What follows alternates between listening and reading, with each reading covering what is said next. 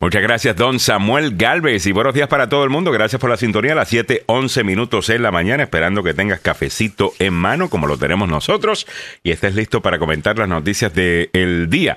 Bueno, y vamos a hablar un poquito de todo en el día de hoy, porque sinceramente es un día bastante ocupado eh, eh, en noticias. Ya sea que te interese lo que está pasando con Meghan Markle y el príncipe Harry, que supuestamente estuvieron en un, envueltos en una situación en Nueva York eh, parecido a lo que le sucedió a la princesa Diana, pero ahora habla el taxista, habla la policía y habla el resto de la gente y dice nada que ver, es una exageración, medio dramáticos, es lo que están diciendo alguna gente.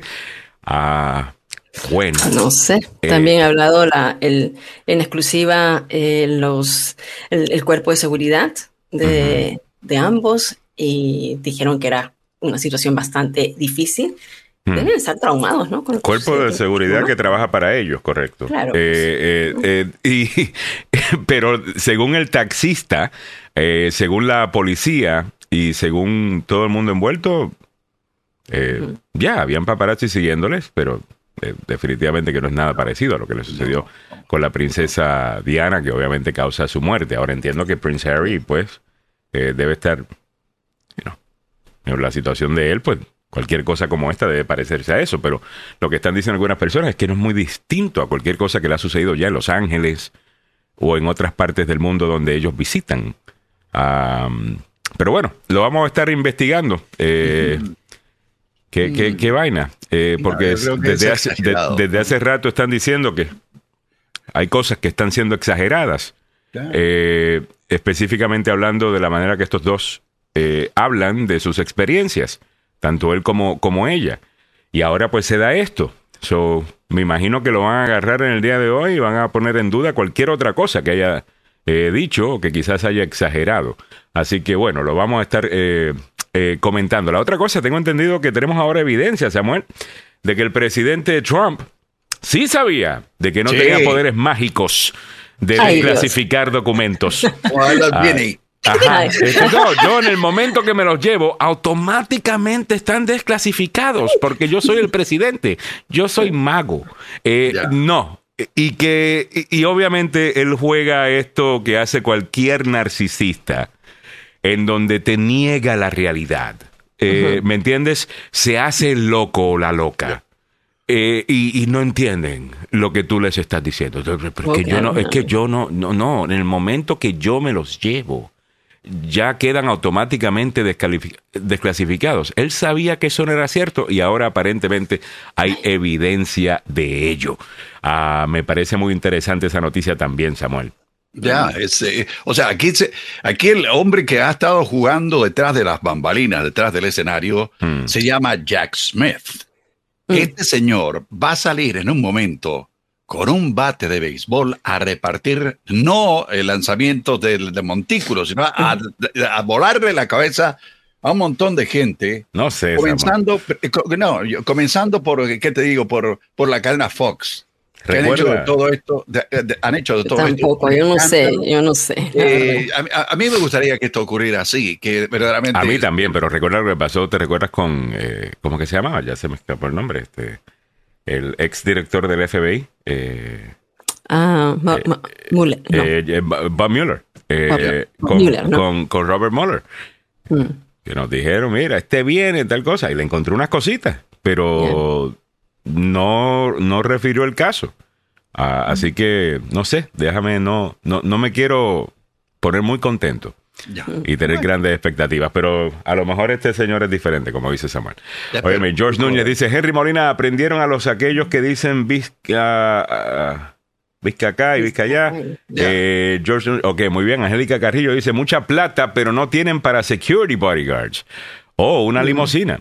Eh, Henry Molina dice buenos días, Berti Angulo, buenos días equipos de agenda. Angélica Carrillo dice es la temporada de graduación, por favor mm. enfaticen a los jóvenes que manejen con cuidado y también a las personas que no son jóvenes, eh, Angélica, porque muchos de los accidentes es eh, un borracho que se estrella en un carro contra un carro donde van un montón de estos jovencitos. Mm. o una limosina en donde van un montón de estos jovencitos, o un whatever. Así que mucho cuidado. Muchas gracias por la recomendación y happy Thursday to you. Miguel Ángel Sosa dice dos jugadas de peligro en todo el juego hubo para el Real Madrid, nos dice Miguel Ángel Sosa. ¿Qué, ¿Qué dices, Samuel? No, no, ayer, ayer, eh, si tú hubieras escuchado las cadenas eh, españolas de, radio y la televisión, eh, todos tenían uno de estos, de estas cajitas, hermano. Todos. Oh, una cajita de pañuelos desechables. Había una lloradera y todo el mundo dice, ¿será que tenemos el entrenador correcto? ¿Será que Ancelotti está respondiendo? Eh, ¿Será que el, fantasma de Cristiano Ronaldo le echó la maldición al Real Madrid? Nadie lo sabe, pero le, metieron cuatro goles, hermano. Y, podrían haber sido más de cuatro goles porque el noruego eh, estelló en el palo, Courtois salvó como gato eh, lo que venía, lo que, lo que quería entrar a la, red, Courtois lo, lo aguantó. O sea, hubiera sido un desastre mayor a pesar de los cuatro. Pero el fútbol es así, mi querido, el fútbol es así y ¿qué le vamos a hacer? Eh, ya vendrán tiempos mejores, eh, tal como lo dije en el reporte del, del tope de la hora. Sí, me parece muy bien, que no les den duro, no les den duro. All right, Mili, checate tus textos, te mandé un textito. 7, 17 minutos en la mañana. Bueno, hoy día es jueves 18 de mayo, estamos un año y nueve días de la invasión de Rusia a Ucrania. El precio de la gasolina, 3 dólares 53, permanece como ayer. En el diésel, eh, estamos hablando de 4 dólares un centavo, no ha cambiado. En primera plana, eh, ok, niña de 10 años baleada el Día de la Madre en Washington DC. Esto es una actualización de esta noticia, muere en el hospital.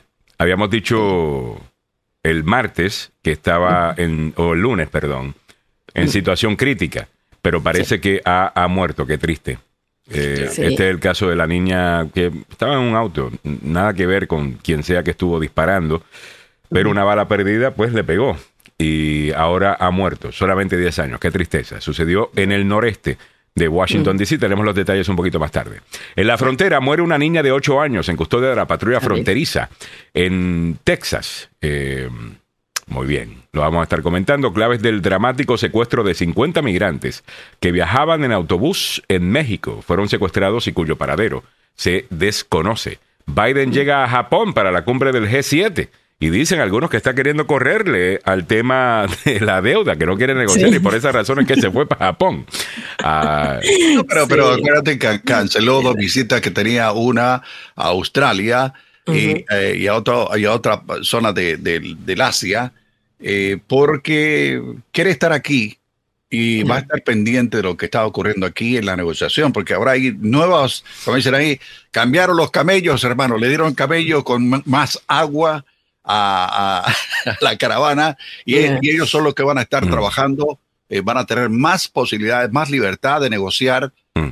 Pero tal como lo veo yo, y lo explicaba temprano en la mañana el experto en economía, parece que, eh, lo que lo que hay es, que te digo, un humo por ahí, eh, por parte de los republicanos, porque haciendo un análisis de lo que buscan o lo que quieren, podrían meternos en más déficit. Eso es lo triste.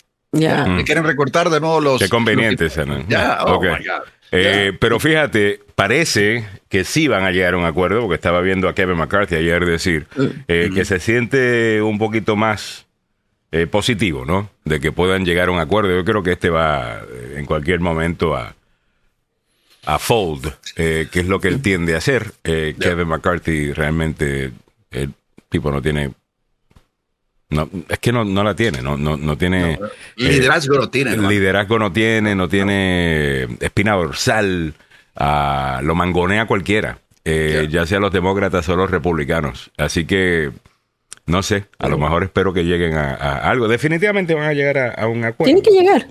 Eh, y si no, hay otras opciones. también, como han dicho, constitucionalmente está la decimocuarta enmienda, ah, que es una provisión que dice que un Congreso no puede eh, no pagar la deuda de otro Congreso. Eh, y así que se puede resolver de esa manera. No se quiere hacer porque no quiere establecer ese precedente, ¿ves? Ah, que me imagino que es por la razón por la que Biden no lo quiere hacer. Trump hace rato hubiera dicho, ¿sabes qué? Si no me lo hacen, voy a utilizar la decimocuarta enmienda. ¿Qué me importa? Eh, Biden es otro tipo. Eh, él, quiere que sea el Congreso el que haga esto. Él quiere, pues, mantener las normas. En eso Biden es mucho más conservador que el presidente Donald Trump. Eh, para todos los que se llena la boca hablando de lo conservador que es Trump. 7.21 minutos en la mañana. Eh, otra noticia en el día de hoy. Montana se convierte en el primer estado de Estados Unidos que prohíbe TikTok y aparentemente no vas a poder ni siquiera bajarlo en, ese estado. Joven acusado de filtrar documentos del Pentágono había sido amonestado en dos ocasiones. ¡Wow! Vamos con los detalles de esto. En breve, revelan video de concejal hallado presuntamente inconsciente y drogado. Ave oh, María, qué bonito para la foto. Pero... ¿Dónde fue mm. esto? Eso fue, déjame ver, en Colorado creo que fue, eh, pero del señor Rayleigh, este es un exalcalde mm. ah, de Rhode Island, sorry. En Rhode Island. De, un pueblo, sí, de Cranston, Rhode Island. Pues les voy a contar un poco de detalle. Lo encuentran así con la boca abierta. Pero él dice, espera, espera, yo tengo, yo tengo problemas de apnea, de sueño, lo siento. Y el oficial le dice, bueno, pero tienes una pipa de crack en tus manos, pues, ¿no? Ah, bueno. Más evidencia que eso no puede ser. Así que vamos a mostrar ese video. Qué feo. Feo, feo él eh, están pidiendo la renuncia eh, el comité demócrata de, de, ah, está pidiendo la renuncia del republicano Rayleigh a su escaño en el distrito 6. Ah, es republicano. El tipo. María, qué joyita. Súper conservador. O sea que lo encuentran, lo encuentran. Oh, no. All right, tenemos el video. Es alcalde, ¿quieres verlo ahorita? Sí, sí, sí, sí. Eh, no, no, porque pensé que me lo iba a mostrar. ah, no, pues, pues estábamos Yo, yo estoy aquí esperando el video. Ah, no, estamos generando. Déjame ver, está en el minuto 18, lo muevo rapidísimo para poder...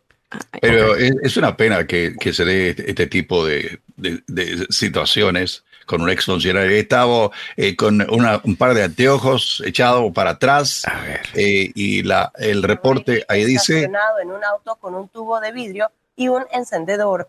Luego de su arresto, la policía encontró una sustancia que resultó ser cocina y fentanilo, cocaína, perdón, y fentanilo en el auto. Riley hoy presentó su renuncia luego de ser presionado por el presidente del Consejo y pues Riley aún no se ha pronunciado por el incidente, pero se espera que se le acuse criminalmente. Pero mira. Ya. También si lo que tiene fentanilo es el hombre lo que es un adicto a, esto y no, y no sabemos cómo entró en esa adicción, si fue que fue recetado eh, y no opioides y después ya no pudo. Esas cosas hay que verlas también. Eh, de nuevo, vamos a escuchar hoy a, las personas eh, que buscan empatía. Ver cómo su empatía es súper selectiva dependiendo del partido de la persona y él es republicano. Así que me imagino que poca empatía se le va a dar a, este señor. Yo voy a tratar de ser justo con este señor. O sea, cualquiera puede caer en una situación como esta. El hombre ha renunciado, no está diciendo que no va a renunciar. Eh, tratamiento lo que necesita ese hombre, no, no prisión, desde mi punto de vista. Sí.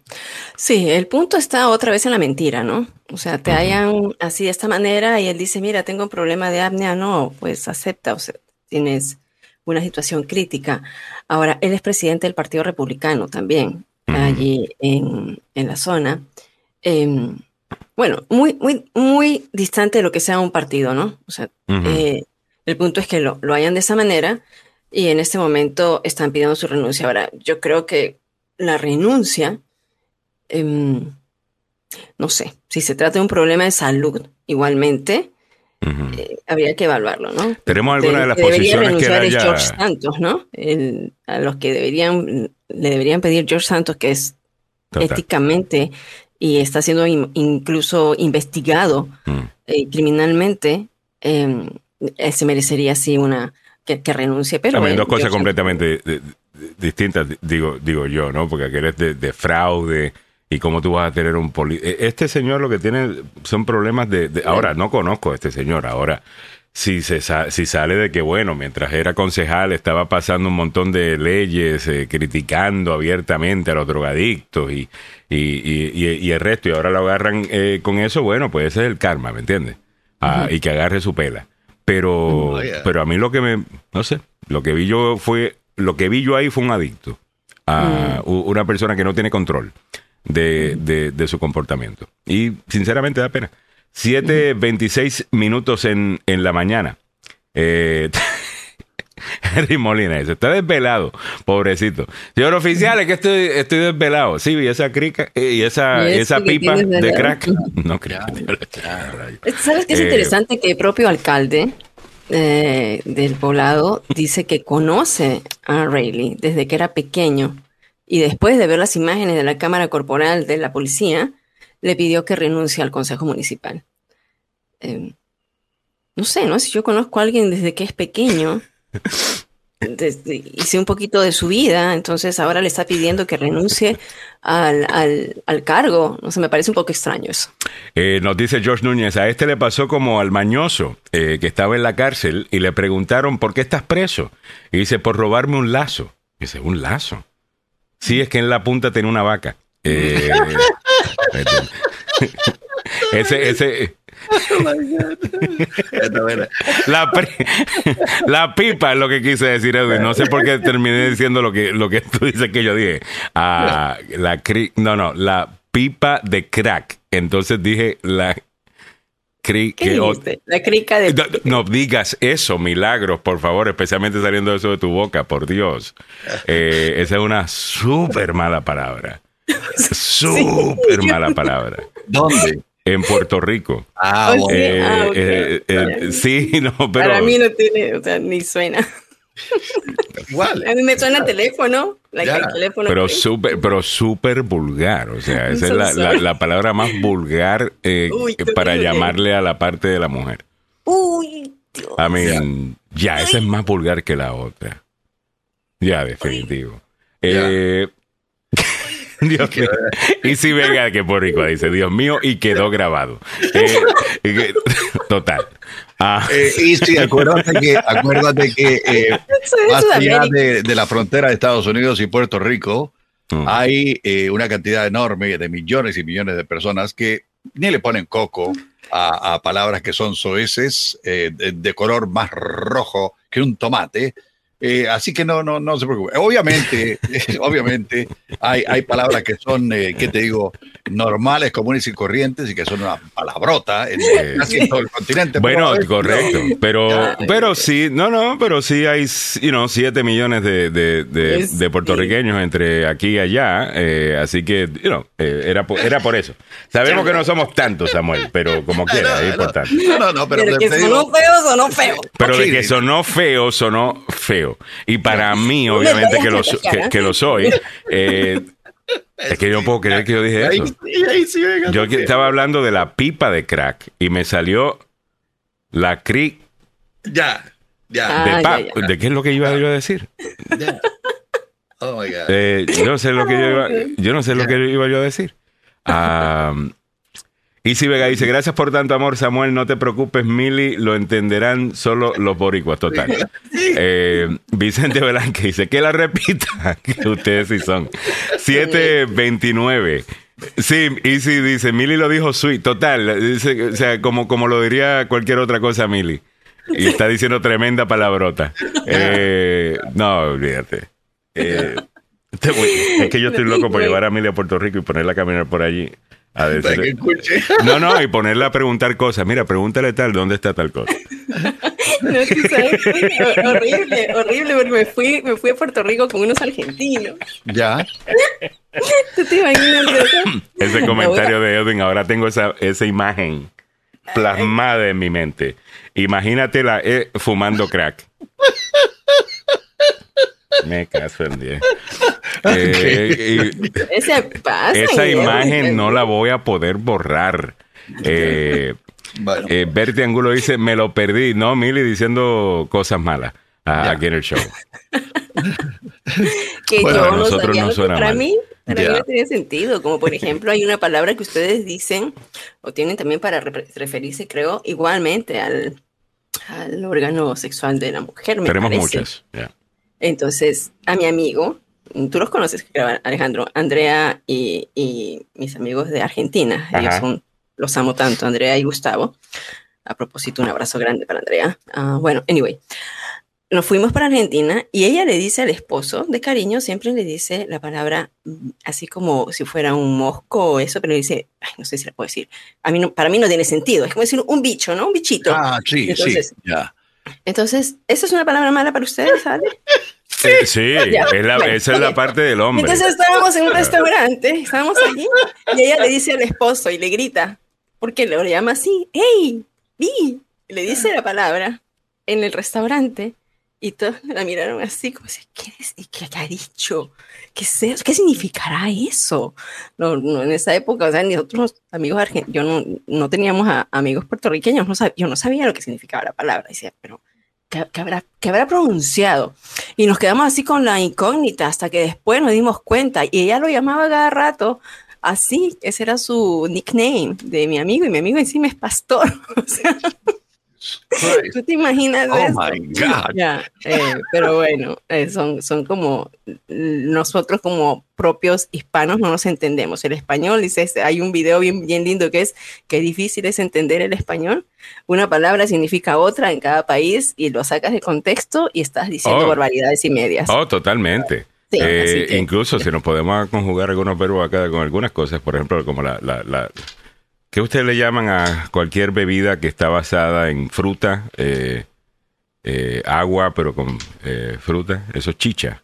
Chicha, ¿no? Sí, Correcto. nosotros decimos Ah, chicha. Ajá, claro. pues para nosotros eso, eh, no chicha, sino con acento en la, en la A eh, y añádele una R, eh, sería una manera vulgar de, de hablar del acto sexual. Ah, ya. Sí, igual, Entonces, ¿sabes? si tú estás preparando chicha, ¿cuál sería el, el verbo?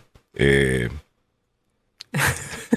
ya no me, tú me quieres que, que No, no, yo lo diga, ¿no? Tú quieres, mira, a mí, a mí no me tiene sentido, o sea, chichar, pues no tiene eh, sentido. exactamente. O- o- o- y, si, y si nosotros estamos preparando eh, chicha, Son chichadores, no, estamos...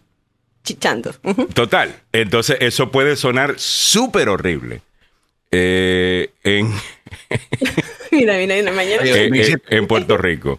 Eh, o en otros países, pero no necesariamente you know, cuando estamos hablando de, de, de, de- de. Además, lo que pasa es que cuando estamos, cuando estamos aquí Wow, en Estados acabamos de Unidos, conjugar Ya, el verbo. eh, Cuando estamos aquí en Estados Unidos, a mí me pasó dos anécdotas. Yo trabajando en redacción con mi querido ah, Alberto Avendaño, Ajá. quien es español.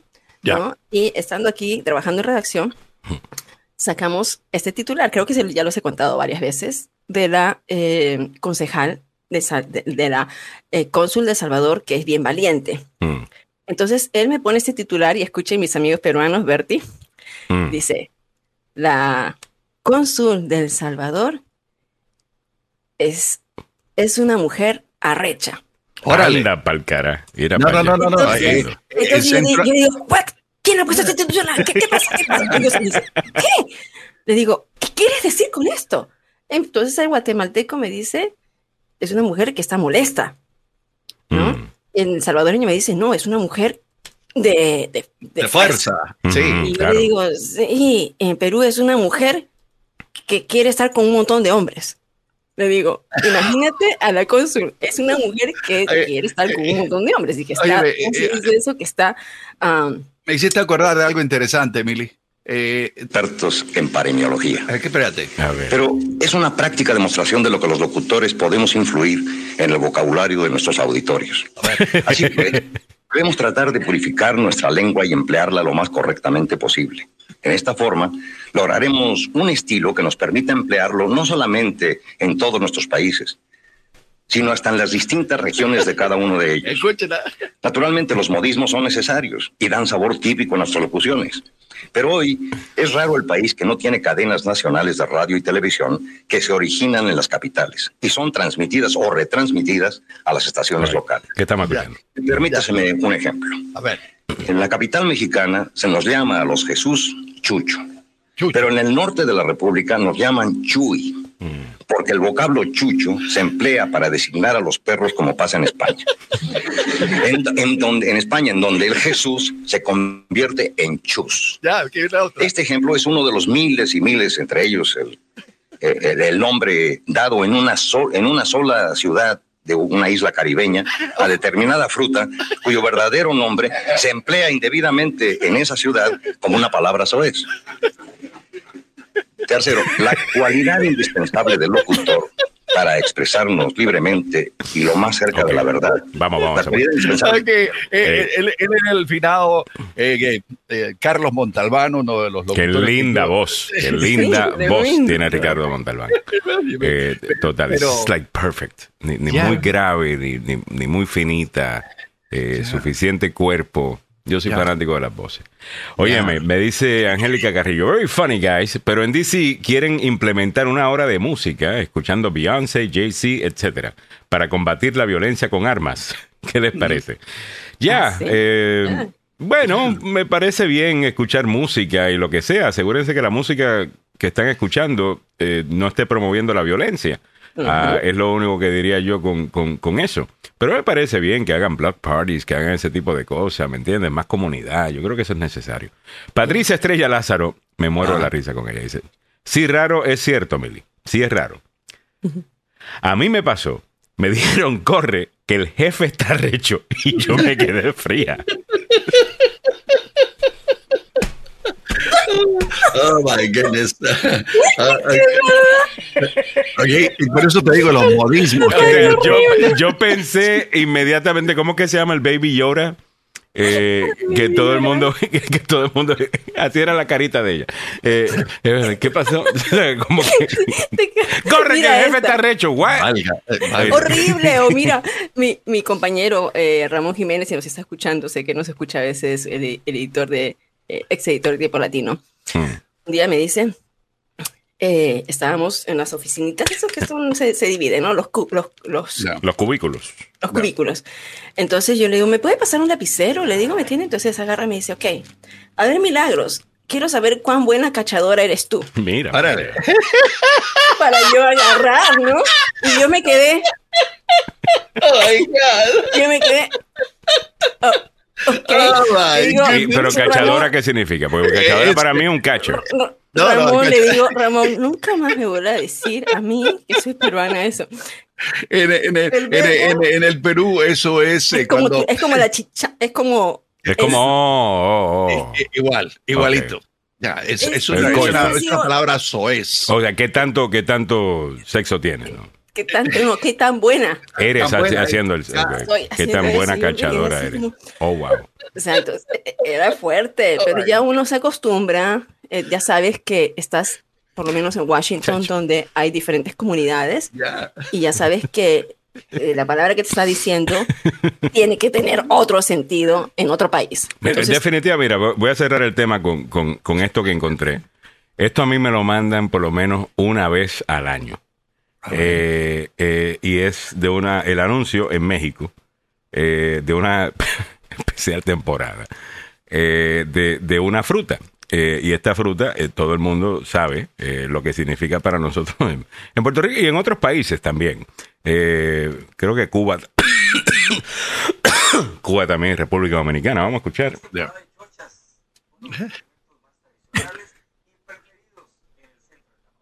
Vamos a escuchar. Órale. Nos encontramos a inicio de año, lo que significa que nos encontramos en plena temporada de chochas. Don Apolinar es un comerciante que ofrece este manjar tradicional en el 16 Oaxaca. En la buena que- temporada. Esta chocha es la más grande de aquí de Tamaulipas, pues, es de la región de Tamaulipas. La más grande. Es original de San Carlos porque es morada. Es chocha de plata de morada, ¿sabes? Grande, bonita, sabrosa.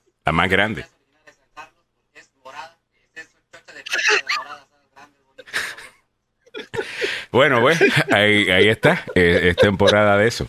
Eh, Oh, y eso, eso, eso, eso, eso simplemente es parte de, de ser latino y vivir en los Estados Unidos. O sea, esa Ah. experiencia la vamos a tener siempre. En donde, donde definitivamente nos vamos a encontrar con diferentes personas que van a decir algo que, que para nosotros significa otra cosa. Qué linda mañana de jueves, dice Isi Vega. Y con eso le damos los buenos días a usted que se levanta con nosotros en esta mañana. Eh, 7:40 minutos de la mañana. Vamos a trabajar un poco, muchachos, ¿les parece? Ya. All right, bien. Claro que sí. va- Eh, vámonos. eh, ¿Qué pasó, Samuel? No, eh, Carlos nos acaba de enviar un mensaje que dice que no va a poder estar la mañana de hoy con nosotros. Le toca el camello temprano eh, eh, eh, ir a pelear en la corte. Así que buena suerte para Carlos bien. Eh, Ah, vámonos rápidamente con, con esto. Voy a checar los precios de la gasolina, presentado precisamente por el abogado Carlos Salvado, salvadolaw.com. Ser acusado de un crimen puede tener consecuencias graves sobre su estatus migratorio. Yo soy el abogado Carlos Salvado y sé cómo ganar en corte. No se declara culpable antes de hablar conmigo. 301-933-1814. Llama al abogado Carlos Salvado 301-933-1814. Muchos años de experiencia, respeto en la corte, tanto por los jueces como también por los fiscales. Y si está en una situación legal en serio que usted necesita un abogado, nunca se enfrente solo, no se tire eh, esa, esa maroma. Eh, por favor, está jugando con su libertad, está jugando con su estatus migratorio. Llame más bien al abogado Carlos Salvado, 301-933-1814, 301-933-1814 de Salvado, Salvado y Salvado. Ok, vámonos con los precios de la gasolina. Aquí están. Para hoy, 18 de mayo, a nivel nacional, 3 dólares 53 es lo que estás pagando. En DC, 3 dólares 61. En Maryland, 3.45. Está igual que ayer. En DC bajo un centavo. Se me olvidó. En Virginia, 3.31 está igual. California, 4.78 bajo un centavo. En Texas, 3.8 subió un centavo. Y en la Florida, 3.44 ha bajado un centavo. El diésel nacional, el precio, 4 dólares un centavo. En DC, 4.37 subió un centavo. En Maryland, 3.87 está igual. Y en Virginia, 3.87 ha bajado un centavo. Así que estás al día con los precios de la gasolina y el diésel presentado por el abogado Carlos, Carlos Salvado. Salvado. salvadolaw.com. All right, continuando con el programa. Eh, si ve, dice, como me he reído. CG dice, hoy un bicho en es... Hoy mira para allá. Esas cosas pueden suceder. Eh, eh, Es que necesito que eso lo lea. Porque si yo lo leo es una mala palabra. Si lo lee Samuel no es una mala palabra. No, So, El comentario de, de Gise CG Léelo. es Sammy, que yo no lo puedo leer porque soy puertorriqueño, entonces sería una mala palabra. A las seis ya se va pasando. Hay un... No, no, tú no, Mili. No, no, ok. Ok. No, Hay que Está después de Cinet Miderm. Eh, Hay un bicho en esa chocha, dice. Eh, de- la fruta debe tener algún, eh, algún eh, insectito por ahí que debe estar molestando. O sea, eh, Eso es, básicamente. Sí, ¿no? Es- Ay, Dios, me hiciste No, no. acordar, me hiciste acordar de otra palabra que es muy típica en Centroamérica y que, por ejemplo, en Nicaragua eh, dicen, eh, pasame, eh, hey, déjate hablar, chochada, hombre. Chochado. Y yo, chochada. Y yo, ¿Qué es eso? Y eso es como que estupidez. Es- eso es, eh, mira, deja de, eh, de- deja esa- ese volado ahí, hombre. Es- es- ese volado, déjalo por ahí.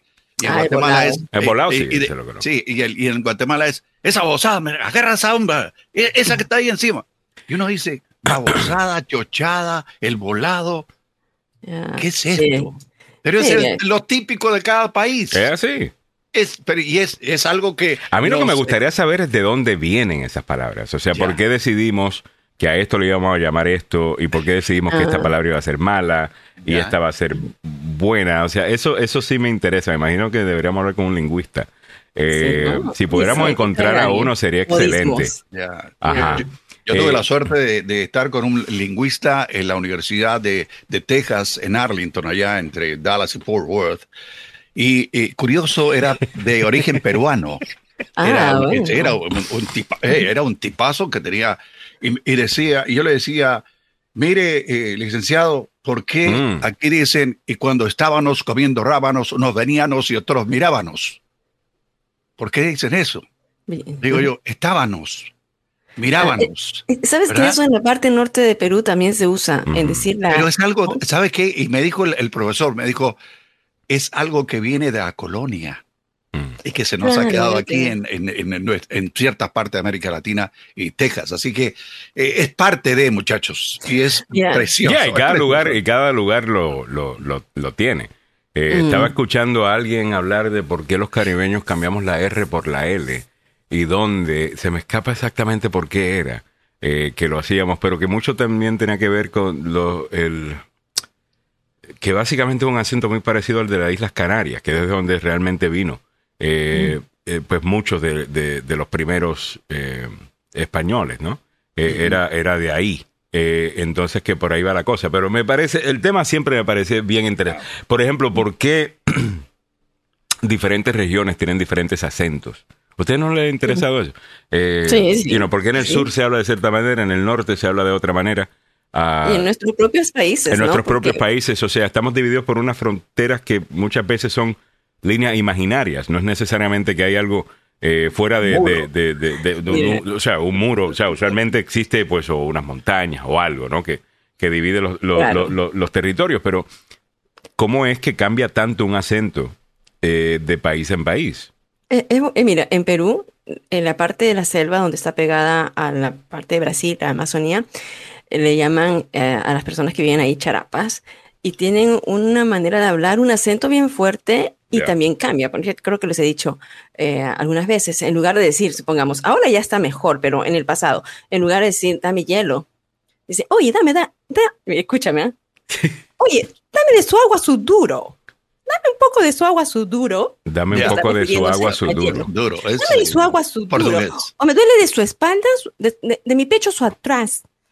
Y me duele de Y, mi y como pecho están conjugando esa, eh, eh, eso, o, o como están, eh, eso va de con su su, agua- con su lenguaje. Claro, de su agua, de su agua, de su duro, o sea, eh, me imagino, porque también ahí se habla muchas, muchos dialectos, Ajá. ¿no? son partes indígenas, entonces hablar el español, les- eh, ¿cómo dices hielo?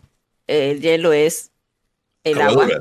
dura, pues, Dura. Ya. ¿no? El agua. Entonces, Dame de su agua su duro. Wow. Y, y y- y- y- y si te duele la espalda, ¿no? Mm.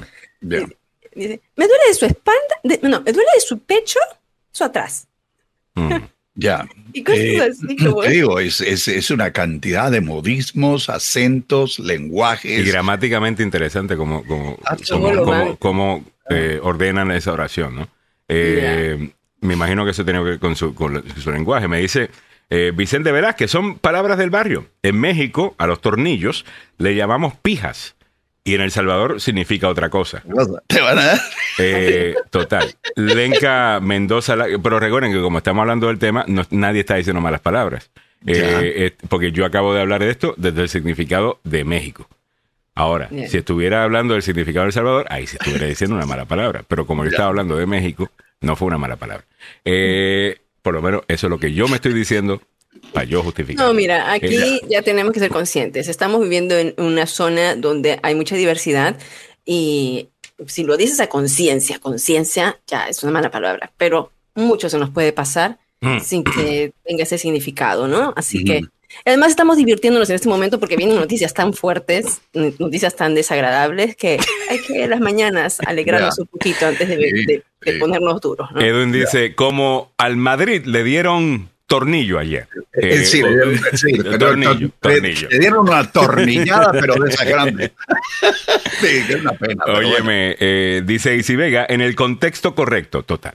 Eh, ¿Y cómo lo van interpretando y usando como el Spanglish? El Spanglish sí definitivamente que es un, eh, es un problema. Ese ya es otro, eh, y no lo encuentro tan, tan chistoso, aunque algunas veces yo también le entro al, al, al Spanglish, eh, cuando Mm. no puedo encontrar una palabra en español, o si estamos, por ejemplo, acá en el show, que muchas veces estamos, eh, los medios que estamos utilizando para informarnos o la información que estamos leyendo es en inglés y la estamos traduciendo en el momento que estamos hablando con ustedes, pues sí, se puede escapar Sí. algunos ahí anglicismos, ¿no? Eh, o, o Spanglish. Spanglish, Ah, es- el parking ya es aceptado eh, por la Real Lengua, ¿cómo es? Como por la Real Academia. la Real Real, Academia Lengua- la Real Academia de la Española. ¿no? De- oye, eh, Right. que nuestro amigo, precisamente, eh, Alberto Avendaño, es parte de, de- es miembro, ¿no? Sí, él es participa en miembro. esas reuniones y cosas. Una vez me recuerdo que lo llevé para una de esas. Al extraño Alberto Avendaño. Y si Vamos a Vega, parking, dice Edwin López, como al Madrid le dieron aquello, ya usted lo sabe. Sí, ya. Eh, me dice Miguel Ángel Sosa, bro, busca los modismos del Distrito Federal y te reirás casi al grado de orinarnos. Eh, me parece bien. Eh, da- dame, dame algunos. Buenos días a todos, Manuelito. Se le pasó el agua por el bote. O Samuelito, más bien. Se le pasó el agua por el bote al Madrid. Saludos para David. David, un abrazo para tu esposa también. Desde aquí siempre estamos pendientes. Ya. Óyeme, y creo que tengo a alguien que está cumpliendo años en el día de hoy. Es Janek YQ eh, Ah, o. YQ, que nos dice: Buenos días, chicos. Hoy es mi cumpleaños. Me mandan Ah, saludos. uh. Un saludito para ti, Janek. Gracias por la sintonía. Gracias por estar ahí. Un abrazo. Gracias por comentar siempre. Happy birthday to you. Eh. Dice: La pupusa means parte baja de. Ah, sí. Ya, ya. A mí siempre me agarraron al principio cuando vi que si me gusta la pupusa, yo decía, sí, me encanta la pupusa. ¿Y cómo se la come? Y yo nunca sabía contestar, ¿me entiendes? Bueno, le pongo repollo, le pongo pues la, pues la salsita y, y me la como con las manos. Y dice, no, no, que, que sí, con, con pelo sin pelo. "What?" Eh, eh, entonces, Eso es en Guatemala. entonces siempre caía eh, eh, con, con, con, e- con esa vaina. Ah, y hasta fue que después me dijo, ah, vaya, ok, got it. 7.51 minutos en la mañana. Ah, Vayamos. saludos para Lourdes Chávez. Dice buenos días para los más bellas, los más bellos del DMV. Yo decía, ay, gracias, chica. Eh, los más bellos del DMV, los quiero mucho. Bendiciones para ti también, Lourdes. Un abrazo. Eh. Dice María Amelia Zuleta, buenos días, recién ingreso sobre los acentos distintos en un mismo país. Es cuando grupos de usuarios de idiomas vivían en relativo aislamiento, sin contacto regular con otras personas que usaban el mismo idioma. Vaya, y así se va desarrollando eh, esos acentos. Pero siempre me ha parecido tan interesante y como puede cambiar. Aunque sí hay algunos, por ejemplo, yo he escuchado personas venezolanas que están en la zona de Venezuela que colinda con Colombia y el acento obviamente, eh, pues puedo escuchar algo del acento colombiano ahí y, y viceversa con gente de Colombia en la frontera con Venezuela. Eh, eso también eh, se, se da, pero simplemente me parece bien interesante ese tema. No sé por qué, siempre, pero desde chiquito me interesaba ese tema. Ah, oh, 7.52 minutos en la mañana. Vamos caminando para adelante, muchachos. Voy a trabajar un poquito con temas un poquito más serios, ¿ok?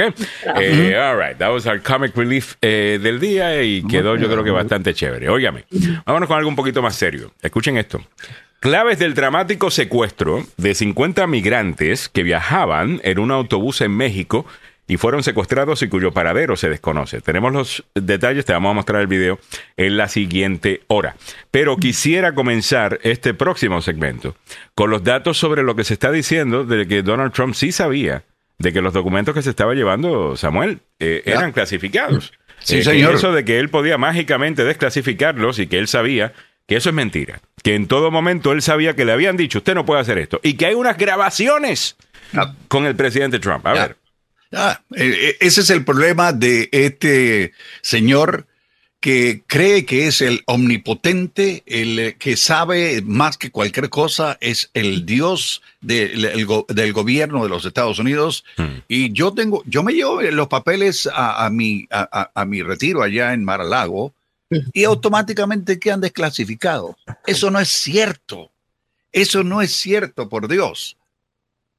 El problema que tiene Donald Trump es que vive todavía como los dioses del Olimpo, que, quiere, que cree que todo lo que él dice o hace es lo correcto. Se olvidó de que existen leyes aquí en Estados Unidos, que existen eh, derechos y obligaciones que tienen funcionarios, porque él fue eh, un funcionario del gobierno y no podía llevarse absolutamente nada a su casa, pero a sabiendas lo hizo. Es ahí donde está el problema. Ahí es donde está el problema. Y ahora, eh, como lo dije en un principio, Jack Smith debe estar, como dice, como él, como un carnicero, hermano, afilando el cuchillo para poder sacar a la luz pública todo esto, porque lo que hemos visto son, eh, ¿qué te digo? Algunas señales o información mínima de, eh, de medios serios, no de, de- de medios amarillistas, sino de medios serios, donde se dice evidentemente que este señor sí sabía lo que estaba haciendo y lo hizo a propósito. Así que va- vamos a ver qué dice Jack Smith. Mm. Es- ¿Y, es que es el y- y fiscal. quién es Jack Smith? Ah, para que podamos... eh, eh, Bueno, eh, Jack. Smith es un fiscal que estaba eh, en, al momento de ser llamado eh, por el fiscal general de la Nación. Él estaba eh, fiscalizando eh, allá en Holanda eh, la Corte Internacional de Justicia mm, y el hombre no tiene afiliación política. Lo que sí tiene es una seriedad para llevar a cabo todo este proceso. No le gusta hablar con los medios de comunicación, Good. lo hace de una manera callada y cuida- cuidado con los callados, hermano. Bien, exacto. Cuidado. Eh, Los calladitos, exactamente. Enfóquese, haga su trabajo, asegúrese de que nadie pueda decir que está siendo partidista, especialmente con esto que salió ¿no? del. Durham Report, que, que aunque hay algunas cosas ciertas del, del Durham Report, eh, la, la derecha y Fox News están agarrando cualquier cosa para, para empezar una narrativa absolutamente errónea y si usted le- lo escucha y les cree, va a terminar mal informado. eh, la idea de que no había ninguna razón eh, para dudar de, Ru- de Rusia y, y Donald Trump, usted sabe que es un disparate. Eh, no podemos negar que Donald Trump Jr. se reunió con una gente en, el, en- en- en Trump Tower que le habían hablado de un supuesto favor que le quería hacer el gobierno de Rusia a, a- a- a Trump. Terminó siendo falso, eh, pero al final, de- o sea, terminó siendo de que no se llegó a un acuerdo, pero definitivamente que eh, estaban entreteniendo la idea. Donald Trump durante la campaña estaba diciendo, oye, Russia, si estás escuchando, saca los documentos de Hillary Clinton. Sí, o sea, 30.000. eh, so, no se hagan charlatanes de, de que solamente todo el mundo estaba queriendo eh, promover una narrativa de colusión entre o de cooperación entre Rusia y, y- y Trump. Ustedes mismos estaban creando esa narrativa, charlatanes. Eh, así que por favor, so, cuidado. Eh, algunas veces le decimos cuidado con, con los medios de izquierda. Eh, hoy le digo, tengan cuidado con los medios de extrema derecha. Termina uno pensando que está informado y lo único que sabe es, es- es que está súper al tanto de una narrativa y no necesariamente informado. 7.57 minutos en la mañana. Me dice Angélica Carrillo otra cosita rapidito. Entonces, al final, no encontraron coalición, envolvimiento entre Trump y Rusia. Y, y Rusia. Bueno, lo que dice la, lo que estaba investigando este señor, Durham, Ya. no era necesariamente si hubo o no eh, colisión, colusión. Collusion, o que no sé si es una palabra en español, pero vamos a asumir que lo es. Colusión o cooperación entre Rusia y los Estados Unidos. Lo que el Durham, el, investigador especial Durham, el fiscal especial Durham, estaba buscando era evidencia, investigar a los investigadores que estaban investigando, disculpen, si Rusia y Donald Trump había una conexión, ¿verdad? Durham es puesto ahí para investigar a los investigadores, Ya. ¿ok? So él no está ahí para comprobar de que hubo colusión o no la hubo. Él lo que quiere saber es si el FBI tenía razón o no en empezar una investigación para saber si Donald Trump y Rusia estaban cooperando. Según el fiscal especial John Durham, dijo que no la había por varias razones, incluyendo que el FBI estaba al tanto de una estrategia de la campaña de Hillary Clinton de poner a Donald Trump como un títere de Rusia y que posiblemente estaba siendo influenciado por él y que para que esto tuviera mayor credibilidad estaban financiando, estaban buscando, estaban eh, pidiendo, eh, commissioning, eh, comisionando sería, eh, eh, el reporte, el Steele uh, Dossier. ¿Ok? Este archivo de supuestas conexiones entre Trump y, Rusia. Y que tanto el gobierno, tanto Barack Obama como su administración y el FBI sabía de que era parte de la estrategia de, Hillary Clinton. Mire, en todas las campañas hay estrategias sucias. ¿Ok? Tú tienes que subir tus positivos y subir los negativos de tu contrincante. Entonces había que subir los negativos de Donald Trump y lo iban a hacer con Rusia y esta era parte de la campaña. El FBI, al saber de que esto iba a ser parte de una campaña para desprestigiar a, a Donald Trump, debió haber tomado eso como en, en- en consideración y no haber comenzado la investigación.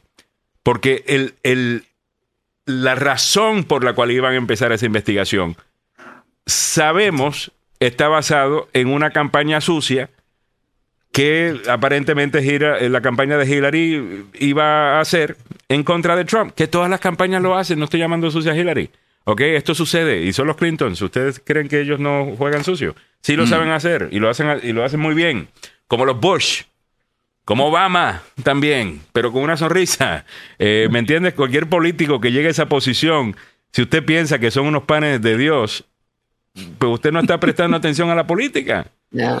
Ah, Yeah. so lo que estaban diciendo era, mira, no debieron haber comenzado esa investigación. Eso es lo que Durham está diciendo. Ya. Ahora, importante que usted sepa, contexto. Tres personas fueron acusadas de algo en la investigación que le tomó cuatro años, a, si no más, a John Durham. Dos de ellos quedaron absueltos y uno terminó eh, pleading guilty, aceptando culpabilidad por un crimen menor, Perdón. menor al, que, al cual había sido acusado. Ahora, como ellos hacen y siempre lo hacen muy bien, específicamente el equipo Trump hace esto muy bien, ellos agarran un granito de verdad como base Ya. y después le añaden un montón de mentiras arriba para promover su narrativa. Pues sí, el granito de verdad es que John Durham dice, mire, parece que el FBI debió haber sabido que esto era parte de una campaña política y no debió haber comenzado una investigación. ¿Ok? Esto está rarito. Esto está rarito. Fuera de eso, el Durham Report no está diciendo que han roto la ley. El Durham Report no dijo que eh, Barack Obama ordenó esto, que el gobierno estaba espiando sobre Donald Trump. Lo único que está diciendo John Durham es, mira, la investigación esta del FBI sobre Rusia, esto debieron haberse dado cuenta de que esto era parte de una campaña política y que no había nada ahí. Eso es lo que está diciendo. El resto que le están añadiendo que, wow, cómo nos mintieron. BS. Donald Trump estaba diciendo, Rusia, si estás escuchando, sácame los documentos de Hillary. Hmm. ¿Ok? Eh, la campaña de Hillary había sido hackeada los emails del director de la campaña. Habían sido hackeados y un mes antes de la elección, todos los días, soltaban un email. Un escándalo. Entre, para ponerlos a los demócratas a pelear. Lo que dijo este de este otro. Ya. Entonces ya la base no va, esta base no va a salir a votar porque dijo tal, tal cosa. Y, y era imposible retomar el ciclo noticioso. Cuando, cuando hablamos de retomar el ciclo noticioso, estamos hablando de que, ok, don Samuel Galvez está corriendo para presidente. Y yo le estoy manejando la campaña. Y Mili y yo le estamos manejando la campaña. ¿Ok? Y Mili está trabajando en ciertas cosas, en un, en un calendario de mensajes. Este es el tema del día Basado en el tema de la semana, basado en el tema de X. Y queremos, y cada vez que el candidato habla, usted va a hablar de esto, candidato. ¿Ok? Porque en esto es que nos estamos enfocando en el día de hoy. Tenemos aquí unos números que nos dicen que usted está flojito en este tema. Y nosotros vamos a subirle los números en este tema. Hábleme de este tema. Imposible hacer eso durante la campaña de Hillary Clinton cuando todos los días sale un email en donde los reporteros te quieren preguntar de ese email que salió hoy, que es un chismecito entre el DNC, si a, a Bernie le fueron justos con Bernie, no fueron justos con Bernie, tal cosa. Era imposible. Y cuando Donald Trump está diciendo, a sabiendas de que eso está pasando, oye Rusia, si estás escuchando, suelta los otros esto. emails.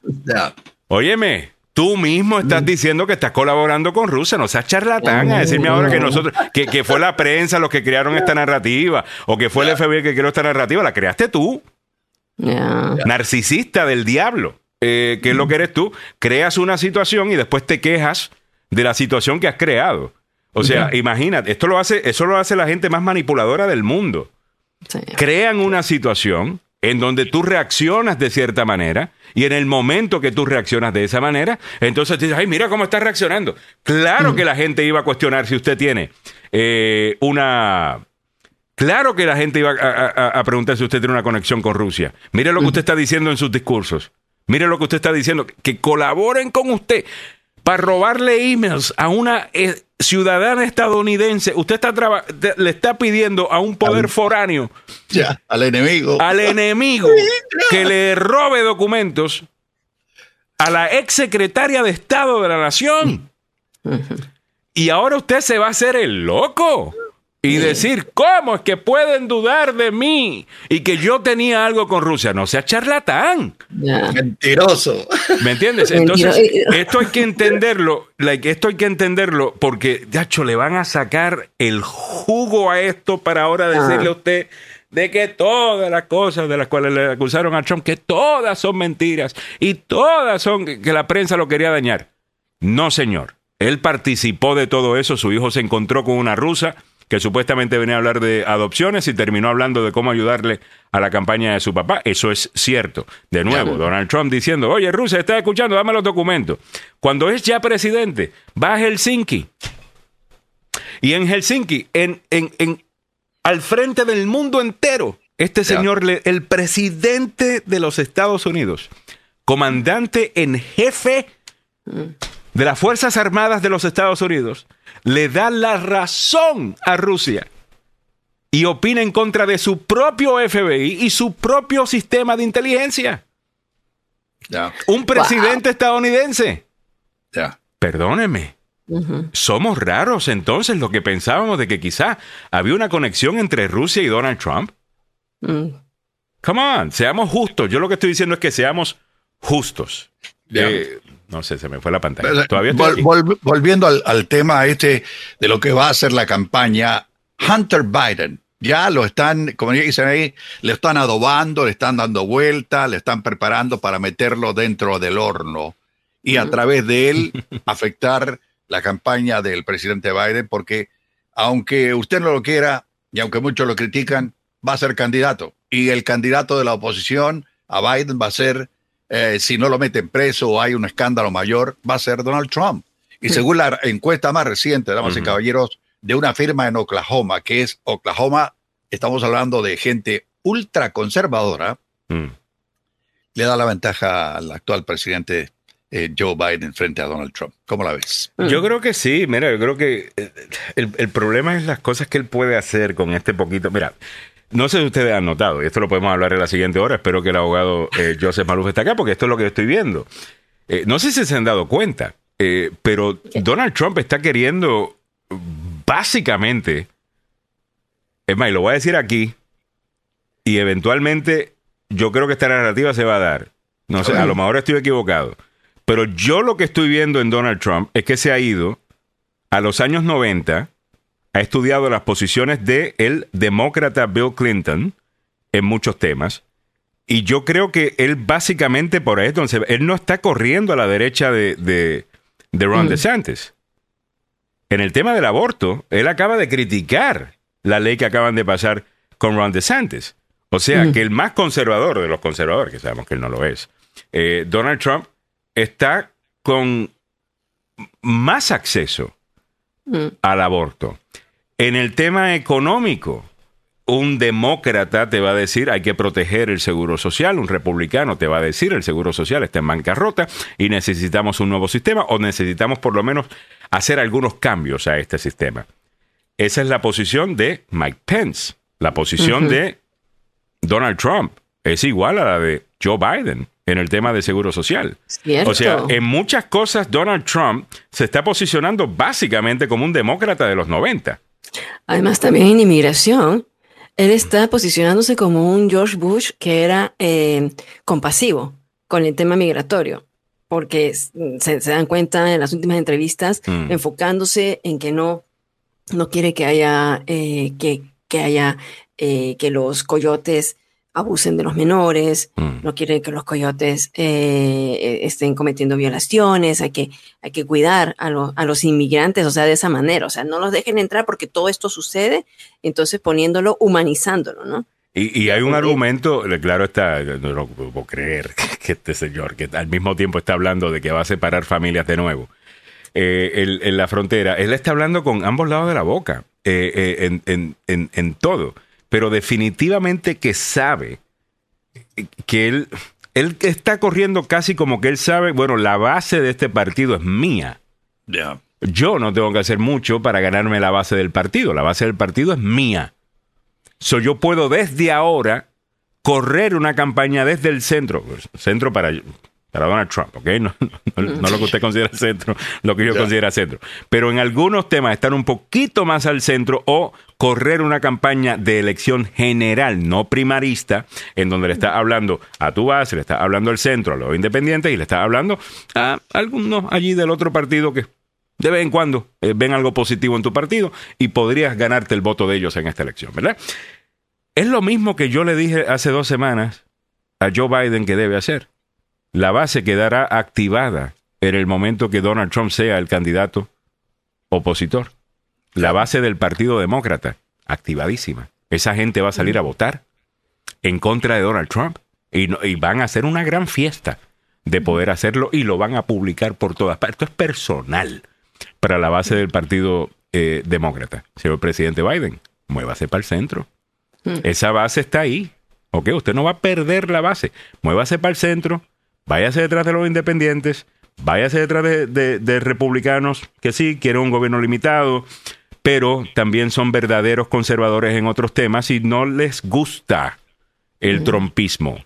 Nada del trompismo les gusta. Esa gente está ahí, es una coalición ganadora. ¿Y cómo sabemos que es una coalición ganadora? Porque ya ganó en 2020 y esa fue la coalición que ganó. ¿Me entiendes? No fue que de repente el país se fue a, a convertirse en un montón de socialistas que eligieron a, a Bernie Sanders. Eso no fue lo que pasó. La narrativa de Trump siempre fue en la extrema izquierda en, en contra mía.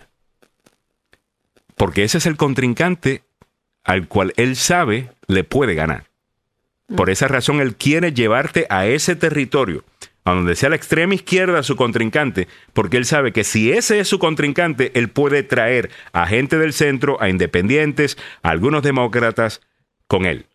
Pero estemos claros, siempre fue el centro, la centro derecha, el centro, la, la centro izquierda y la izquierda en contra de el extremismo de, de Donald Trump. No caiga en la mentira de que esto es una, eh, una pelea extrema izquierda versus extrema derecha.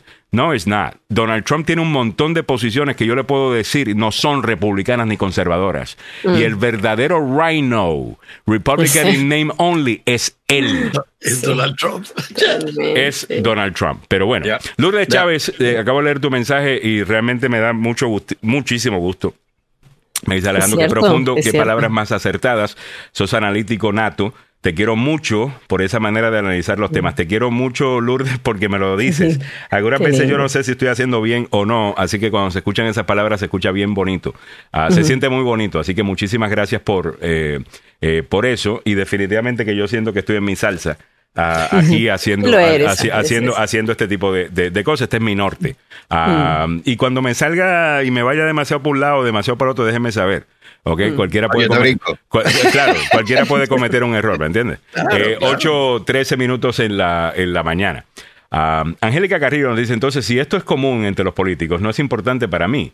Por lo que the left mob and the crazy ideas will make vote Republican. Ya, ahí tienes, tienes toda la razón. Angélica. Yo Claro, entiendo. ay, Eh, por esa razón es que, mira, tú sabes cómo alguna gente está motivada, Angélica, por- para votar eh,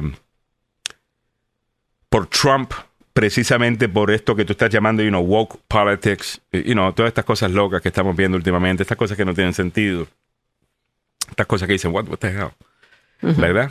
Eh, pues Donald Trump tiene el mismo efecto. Donald Trump tiene el mismo efecto con mucha gente.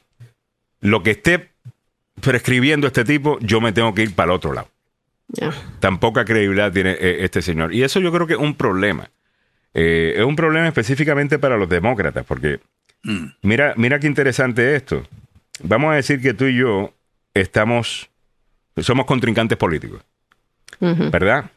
Y ya yo hice mis estudios de cuáles son las posiciones eh, populares en los diferentes temas o los temas más importantes que, va, que vamos a escuchar en la campaña 2024. Y ya yo tengo una lista de cinco temas. Estos son los cinco temas principales. Y dentro de esos cinco temas principales, esta es la opinión de la mayoría del país. Estas son las posiciones que ellos consideran extremas, estas son las posiciones que eh, consideran buenas. Y yo empiezo a jugar, a poner mi campaña. Estas son las cosas que voy a ofrecer, esto es lo que voy a proponer, estas son las eh, la- mi receta para lidiar con estos problemas. Muy bien. Ahora, eso no es suficiente para mí, ¿verdad? Porque también tengo que lidiar con que mi, candi- con mi contrincante también está viendo la misma data y va a estar buscando posicionarse también de cierta manera. Entonces, este es el problema que tienen los demócratas con Trump. Se, Trump se, la ponen demasiado fácil a Trump. Si Trump dice, me gusta el oxígeno, los demócratas inmediatamente sacan una bolsa de, plástico y se la ponen en la cabeza y dicen, a mí no me gusta el oxígeno, yo me quiero... a- a- asfixiar". no puedes hacer eso, porque lo que él va a hacer es, déjame buscar acá la data, cuáles son las posiciones menos populares y déjame forzar, déjame hacerle una encerrona, ya que yo sé que mi contrincante, básicamente ellos van a hacer cualquier cosa, lo opuesto a lo que yo diga, pues lo único que tengo que hacer es tomar una posición y ver cómo ellos toman la posición opuesta. Eh, o sea, estás cayendo en la trampa, te estás, ca- Ya. te, te estás cayendo en la trampa y el demócrata está haciendo eso demasiado. Eh, eh, en, en- en mi opinión. Trump busca tu talón de Aquiles, Sí, como sea, para clavarte la, la flecha y dejarte fuera de, de- de- de la campaña. Pero eh, quiero hacer un paréntesis, damas y caballeros. Eh, los medios de comunicación están diciendo que la próxima semana Ron DeSantis ya Ya. arranca con su campaña presidencial. Ya.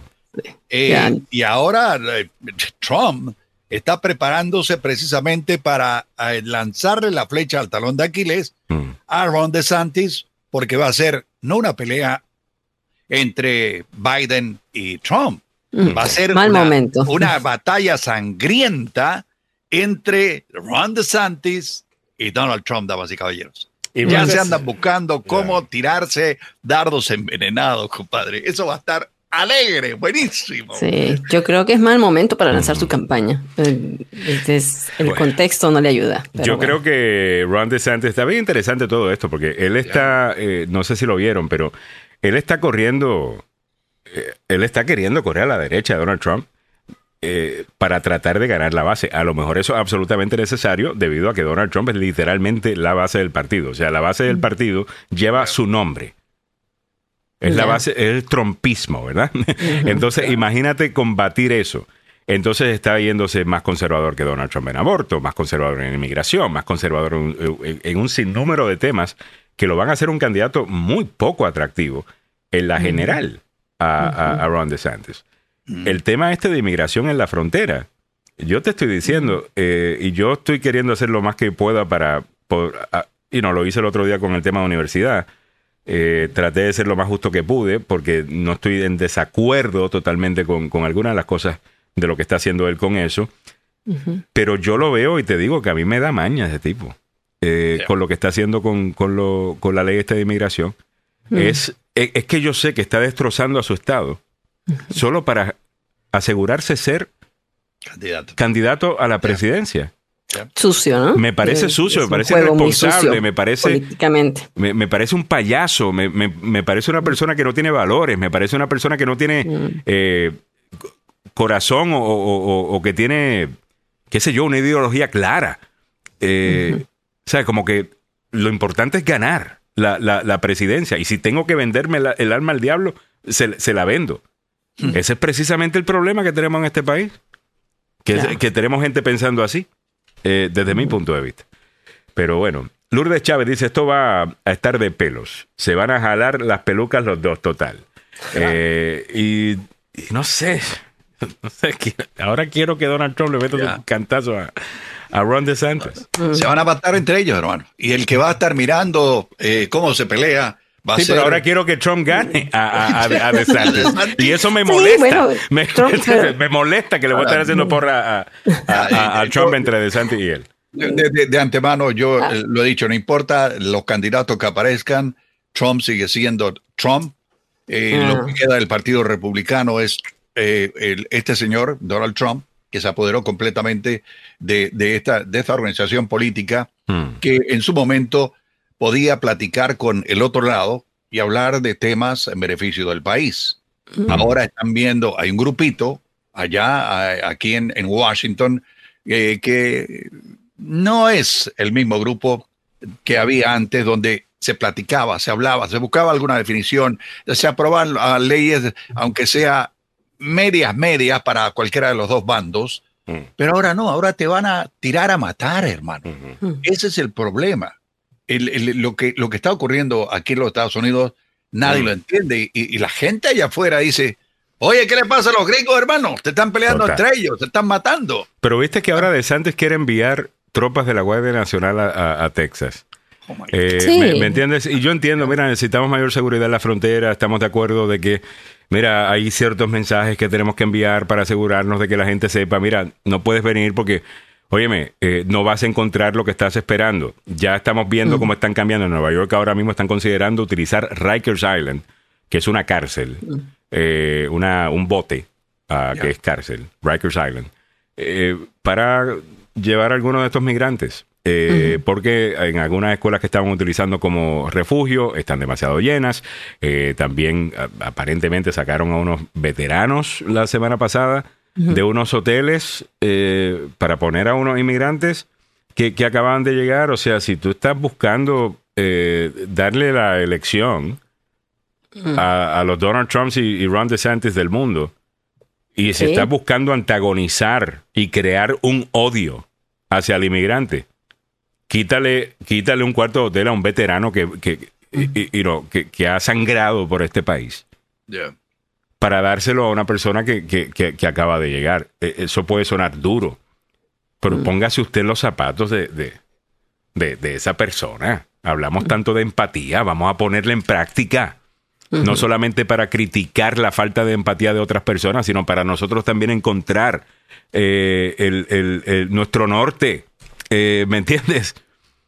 O sea, seamos verdaderamente empáticos. Eh, eso a mí me parece increíble. Y, y bueno, pues allí en Texas va a estar enviando este señor tropas de la Guardia Nacional porque Ron DeSantis es un payaso. Que él, lo que quiera la gente, él se lo da. Lo que quiera esta base, él, él se lo va a dar. Y yo no sé de ustedes, gente que se baja los pantalones así para ganarse un par de votos. Perdóneme, eso no es de hombre. Eh, eh, ni de mujer, ok, no estoy queriendo ser machista. Pero es como, es, es lo mismo de Ted Cruz. Mira, Ted Cruz es un tipo que es uno de los tipos más inteligentes aparentemente y uno de los mejores eh, litigadores o litigantes ante la Corte Suprema de los Estados Unidos. Tipo absolutamente brillante. Si solamente tomamos su coeficiente intelectual como, como evidencia. Ahora utiliza esa inteligencia para, you know, estar de demagogo, poner a este a pelear con el otro, hacer daño al país y no ayudar. Y eso, eso no se puede respetar. ¿Me entiendes? Como que, wow, you're such a... O sea, tú estás dispuesto a decir lo que sea después de que este grupito venga y te aplauda.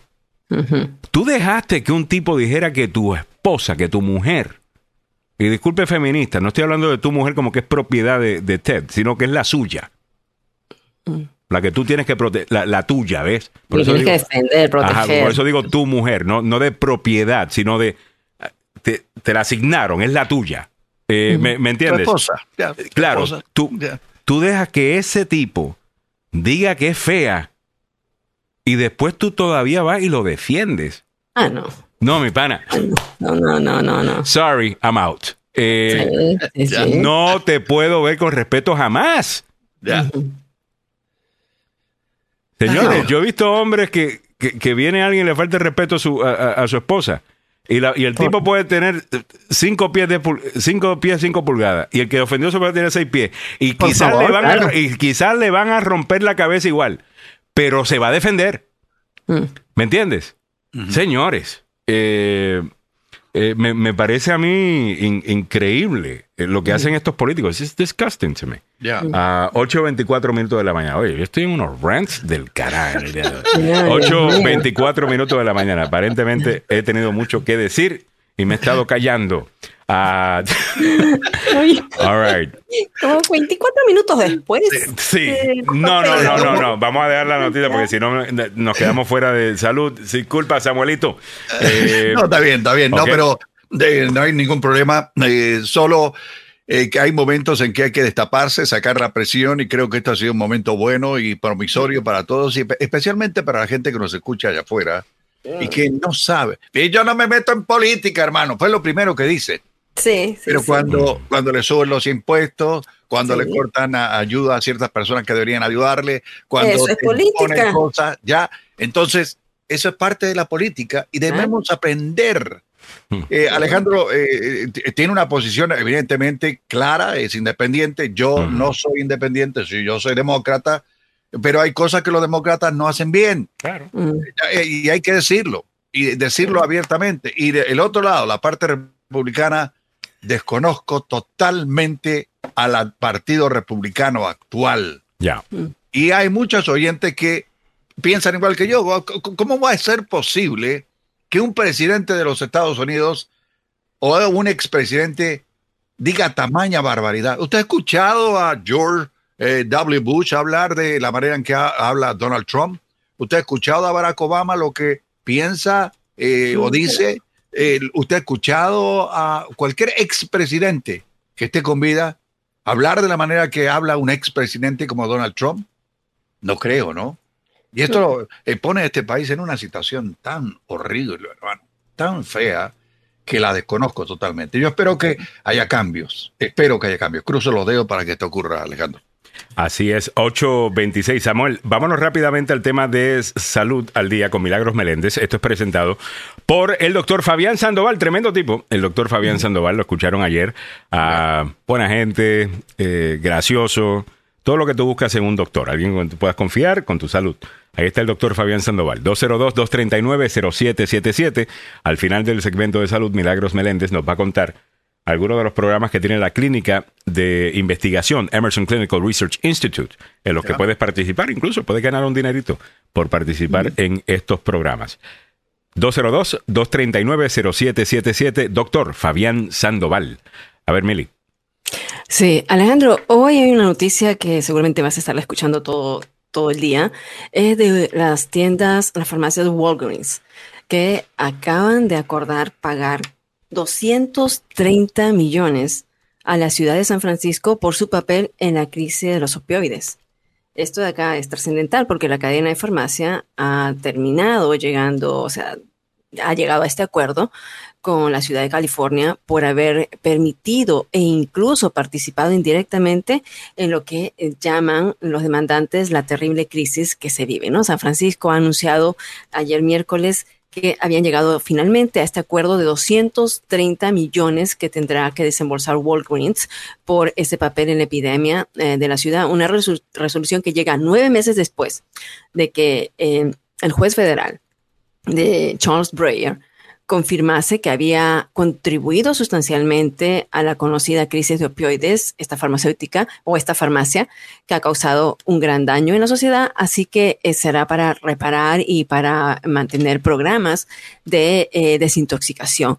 Hasta ahora la empresa con sede en Illinois era la única demandada que no había llegado a un acuerdo. Los otros fabricantes de medicamentos y distribuidores ya habían pagado más de 120 millones de dólares ah, y como lo vimos anteriormente, ¿no? A lo largo de la investigación que llevó a cabo Charles Breyer, descubrió que las farmacias de Walgreens en San Francisco habían recibido más de 1.200 millones de recetas opioides con banderas rojas entre 2006 y 2020 y lo pasaron por encima como una negligencia. Ahora nos vamos al lado de, algo controversial también, que es la píldora abortiva. A los jueces están diciendo que se mantienen escépticos ante el pleno acceso a la píldora. A ver, ¿qué decimos aquí? Los jueces federales que escucharon los argumentos el miércoles en la lucha por el acceso a la píldora abortiva, más utilizada en Estados Unidos, esta píldora que se aprobó en el año 2000 y que ahora se está cuestionando, eh, han dicho que cuestionan la posición de la administración Biden de que el medicamento que se llama mifepristona debería seguir estando ampliamente disponible. Recordemos que la, contamos con una eh, corte que es mayoría eh, republicana, no republicana, sino conservadora, ¿no? Entonces, aquí también eh, ya anteriormente la audiencia en la Corte de Apelaciones del Quinto Circuito de Estados Unidos en Luisiana incluyó argumentos del Departamento de Justicia, la farmacéutica eh, Danco eh, Labor- Laboratories, por un lado, y un grupo de médicos y profesionales médicos que se oponen al aborto por el otro lado. El panel de tres jueces escuchó el caso después de que la Corte Suprema dijera que el status quo sobre la disponibilidad de este medicamento mifepristona debería permanecer mientras se desarrolla el proceso de apelación. Otra vez estamos, quedamos así como que en, en el limbo con este medicamento que se utiliza con otro más para em, eh, realizar lo- los abortos, lo que le llaman la píldora del día después, ¿no? Ya establecida desde hace más de 20 años. Nos vamos a lo que es la marihuana. Ah, qué bien. Es, es. Hora buena entonces para esto. Happy, bueno. Órale. Justo a tiempo llega el nota. abogado Joseph Malou y tú estás de verde en el hoy. Vamos a ver, vamos a estar verdes. Esta nota te viene de AP. Dice, la marihuana legal es más potente que nunca, pero todavía no está bien regulada. La marihuana y otros productos que contienen THC, el principal ingrediente psicoactivo de la planta, se ha vuelto más potente, según lo que dicen, y peligrosos a medida que la legalización los ha vuelto más accesibles. Décadas atrás, el contenido del THC de la hierba solía ser inferior al solamente 1,5%. Hoy algunos productos tienen más de un 90% de ese componente, según lo que dicen. La euforia de antaño ha dado paso a algo más alarmante.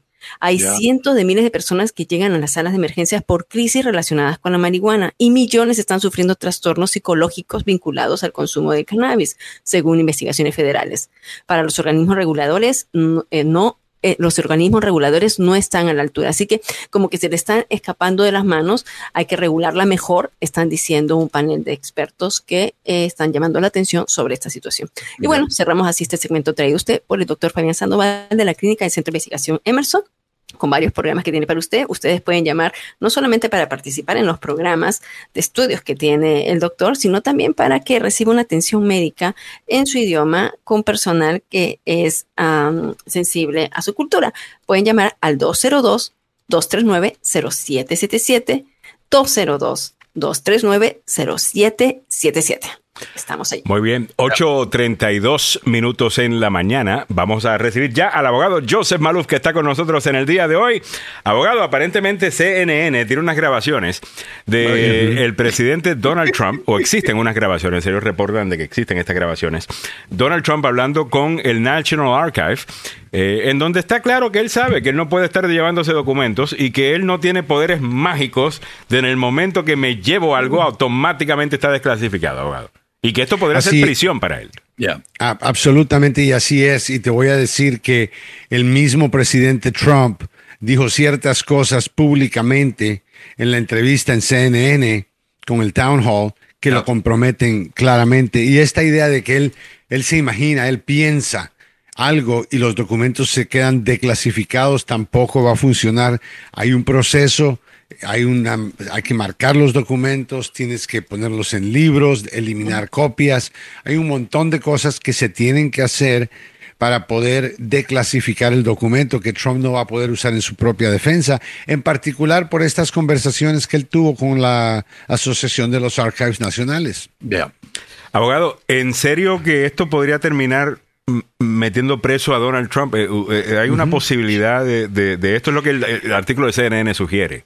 Bueno, más que todo creo yo por la obstrucción, más que por esencialmente tener los documentos clasificados, porque eso distingue la manera en que están tratando a Mike Pence y, y la manera en que van a tratar a, no, a, a- a Joe Biden cuando salga de la Casa Blanca por tener los documentos en su posesión que eran clasificados en un lugar donde no deberían de estar. Pero la diferencia es que Donald Trump le mintió al Departamento de Archivo Nacional, le mintió al FBI, le mintió a los investigadores. O sea, hizo que sus abogados firmaran, firmaran mentiras. La- el problema con ese comportamiento es que para poder encontrar a alguien culpable a nivel criminal, necesitas probar lo que esa persona estaba pensando, estaba quería hacer, cuál era su intención. Y con eso, Donald Trump en este caso arruinó todo en su defensa, porque le abre la boca y dice que sí, él sabía y estaba peleando con el Departamento de Archivos. Bueno, el Departamento de Archivos le dijo, no, bajo el acta presidencial de los récords presidenciales, esto le pertenece todo al gobierno. No hay nada que él se podía llevar. Y él dice que él está negociando, pero no hay nada que negociar. Él no tiene derecho a nada. Es como decir, yo me robé 100 mil dólares de un banco y ahora estamos negociando que les voy a devolver la mitad. Oh, wow, claro. es que bien charlatán este. Eh, eh.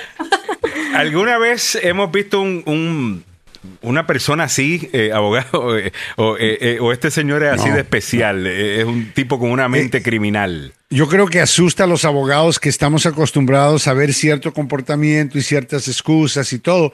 Y Trump te sorprende, te agarra de sorpresa cuando él dice que él sabía que los documentos, ¿no? Que, y- y el hecho de que él, él no dice que él los declasificó porque hay un proceso.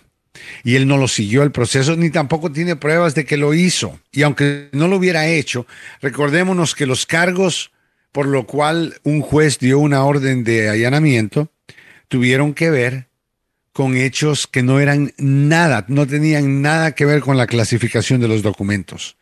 Tenían que ver con el tipo de documentos. Documentos de la defensa, eso tiene su categoría. Entonces, al final del día, obstrucción de esa investigación, cuando él miente, cuando él se niega a cooperar, cuando, se pasa más de un año retrasando el proceso, es en donde yo creo que él presenta, tiene más riesgos, porque él, él ahí presenta que él sabía todo esto, sabía que todo era un crimen, comete el crimen y de ahí lo trata de esconder. O sea, Eso es- básicamente el, el problema ahí, ¿no? Eh, eh, Ahí es. Y, y él tenía una buena defensa antes, que la defensa es, mire, yo era el presidente de Estados Unidos de un día para el otro, eh, enero 20 para estar específicos, tuve que vaciar mi, mi casa, se llevaron un montón de cajas, I yo got no la evicted. miré, Yeah. I got evicted de mi propia casa blanca. Y, y me, y tuvieron que sacar las cajas y yo no tuve tiempo de revisarlas, yo soy una persona ocupada.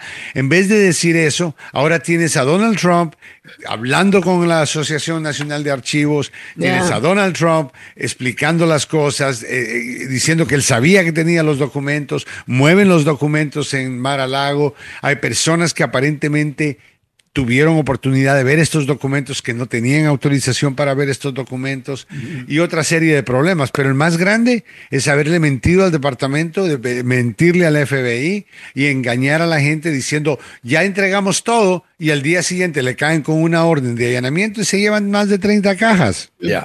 Eh, es lo que trato de explicarle a la gente que nos escucha o nos mira fuera del territorio de Estados Unidos. Dicen, ustedes ahí en Estados Unidos arman un lío por cuatro papeles que se llevó eh, Trump a su casa. ¿Por qué arman tanto escándalo? No fueron cuatro, Samuel. Bueno, pero, pero aquí va la explicación. La ley aquí en este país Se respeta. claramente. La ley dice que cuando usted ya termina de ser presidente de los Estados Unidos, usted no puede llevarse absolutamente nada de la Casa Blanca. No importa que haya tirado algunos documentos por el inodoro, no importa que haya agarrado los papeles No y lo haya hecho una bolita. Bueno, Samuel, él no puede llevarse nada. durante, durante el tiempo que él es presidente también. O sea, él no puede llevarse nada, punto. Esto es, esto es como decirte que, que tú consigues un trabajo de presidente de una corporación por un mes, llegas, trabajas, al mes te vas y te llevas el escritorio, te llevas las escaleras, te llevas la- los platos. abogado, a veces hay gente, gente loca, pero abogado, sáqueme de una duda. ¿No era mismo Trump que él pasó una regulación para que se le dé cinco años, o sea, aumentar Sí, eh, correcto. ci- cinco años a las personas que estaban violando un, un- estaban cometiendo un- una violación como esta? Exacto. Y lo que hizo él, él y por lo cual él lo hizo es que Hillary Clinton había, según you know, se recordarán, habían documentos clasificados en su servi- servidor o server electrónico de la computadora prácticamente que tenía en la casa, que no tenía la autorización para poder hacerlo. Y como no era un crimen serio, Trump cuando llegó, tomó el poder, eh, le pidió a sus amigos republicanos en el Congreso que pasaran para Hillary. Eh, y ahora él confronta violación de la ley, que es Es un delito mayor de cinco años. Sí, Me karma. dicen, Irónico, ¿no? Karma. Pero me, Karma. me parece bien interesante lo que estaba diciendo Samuel, ¿no? De que en algunos países dicen, pero qué tanta cosa por un par de, Sí, de papeles. cierto, aquí la ley se cierto. respeta, aquí, aquí las cositas chiquitas. No, mira, Se eh, tratan de, de respetar, porque si no respetas de- las chiquitas, las grandes nunca las vas a respetar, ¿me entiendes? Y, y déjame, déjame confirmarte que hay gente que le quiere hacer mal a este país. Hay espías en este país. Tenemos que estar vigilando nuestra propiedad, tenemos que estar vigilando nuestros secretos, tenemos que cuidar y proteger este país. Es el país, el target número uno en el mundo. China quisiera caernos encima, Rusia quisiera caernos encima. Y nosotros O sea, también le caemos encima a los, doc- a los documentos de ellos también, abogado. Bueno, claro, no estoy diciendo somos los únicos, pero la razón por la cual tienes que enforzar la ley, la razón por la cual tienes que ser estricto con esta ley, es porque hay gente que está constantemente buscando, y ya sea republicano o no, o demócrata, es el mismo problema. Ahora, soldados en el ejército nos meten, nos meten miedo cada vez que hablan de documentos clasificados y cómo tratarlos. Igual con la gente que trabaja en el Congreso. Entonces, hay, un nivel- hay algo que hace falta aquí, claramente, y es que en, en a nivel del presidente no se ha tomado esto, y vicepresidente, no se ha tomado esto en la manera en, ¿En que serio? se debería de tomar en serio. Y no deberíamos de, de- y, y no deberíamos empezar a dejar de tomar estas cosas en serio, abogado. Yo veo lo que pasa en muchos de nuestros países es precisamente eso, que no se respeta el orden, no se respeta las constituciones, o sea, cada rato llega Bueno, uno la nuevo, nueva mira, constitución. Eh, esta esta es- es- institución de Estados. Unidos que, Ecuador. que- que se encarga de los archivos nacionales, que, que inclusive tiene la constitución, hablando de la constitución. Así es. Esta es una agencia gubernamental que Trump no respeta. Trump no respeta al FBI, no respeta a la CIA, no respeta a nadie. Y él cree que él está arriba de todos ellos porque técnicamente como presidente él estaba, como, como jefe, pero no como que esta gente trabajara para él personalmente, trabajan para el país. Entonces, ahí es donde creo que, mira, es difícil saber qué va a pasar, pero me sorprendería mucho que Jack Smith, con todas las cosas que están saliendo ahora, no regrese con una acusación en contra de Trump por lo que pasó con esos documentos en Mar-a-Lago. Me sorprendería mucho. Me- me- no me sorprendería tanto lo de enero 6, ta- más difícil, pero lo de los documentos, por favor. Mira, no hubo un soldado que acaban de agarrar con documentos que había Sí, publicado en una, en una plataforma de juegos. Había sido Ya. amonestado dos veces, abogado. Así es. Ok, ahora este muchacho lo arrestaron y lo metieron al tambo inmediatamente. De una. De una, no esperaron que el Congreso, que Merrick Garland. Oye, por favor, dame los documentos de vuelta, porfa. Sí. Un año para, para que. para- y eso, eso tal vez le dio a Trump la impresión de que como él eh, estaba, entre comillas, negociando, que él podía tratar esta situación igual como él trata todo. Recuérdense, él, él cogió una devolución ilegal o errónea, vamos a decir, ¿Usted se cree del? IRS de 70 millones de dólares y hasta el día de hoy lo han demandado y lo siguen demandando y no quiere pagar. Ah, y es dinero que le dieron erróneamente y le están diciendo, mire, y él no, estamos negociando, negociando, usted se, no se merece este, este pequeño descuento.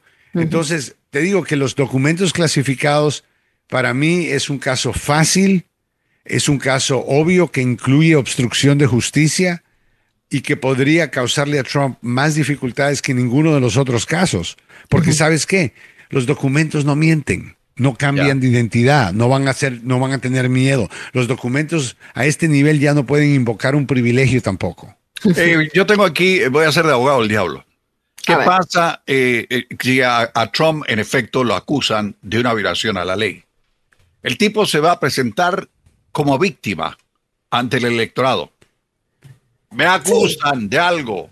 Por favor, yo no soy, porque lo primero que dice es, yo soy inocente de estos cargos.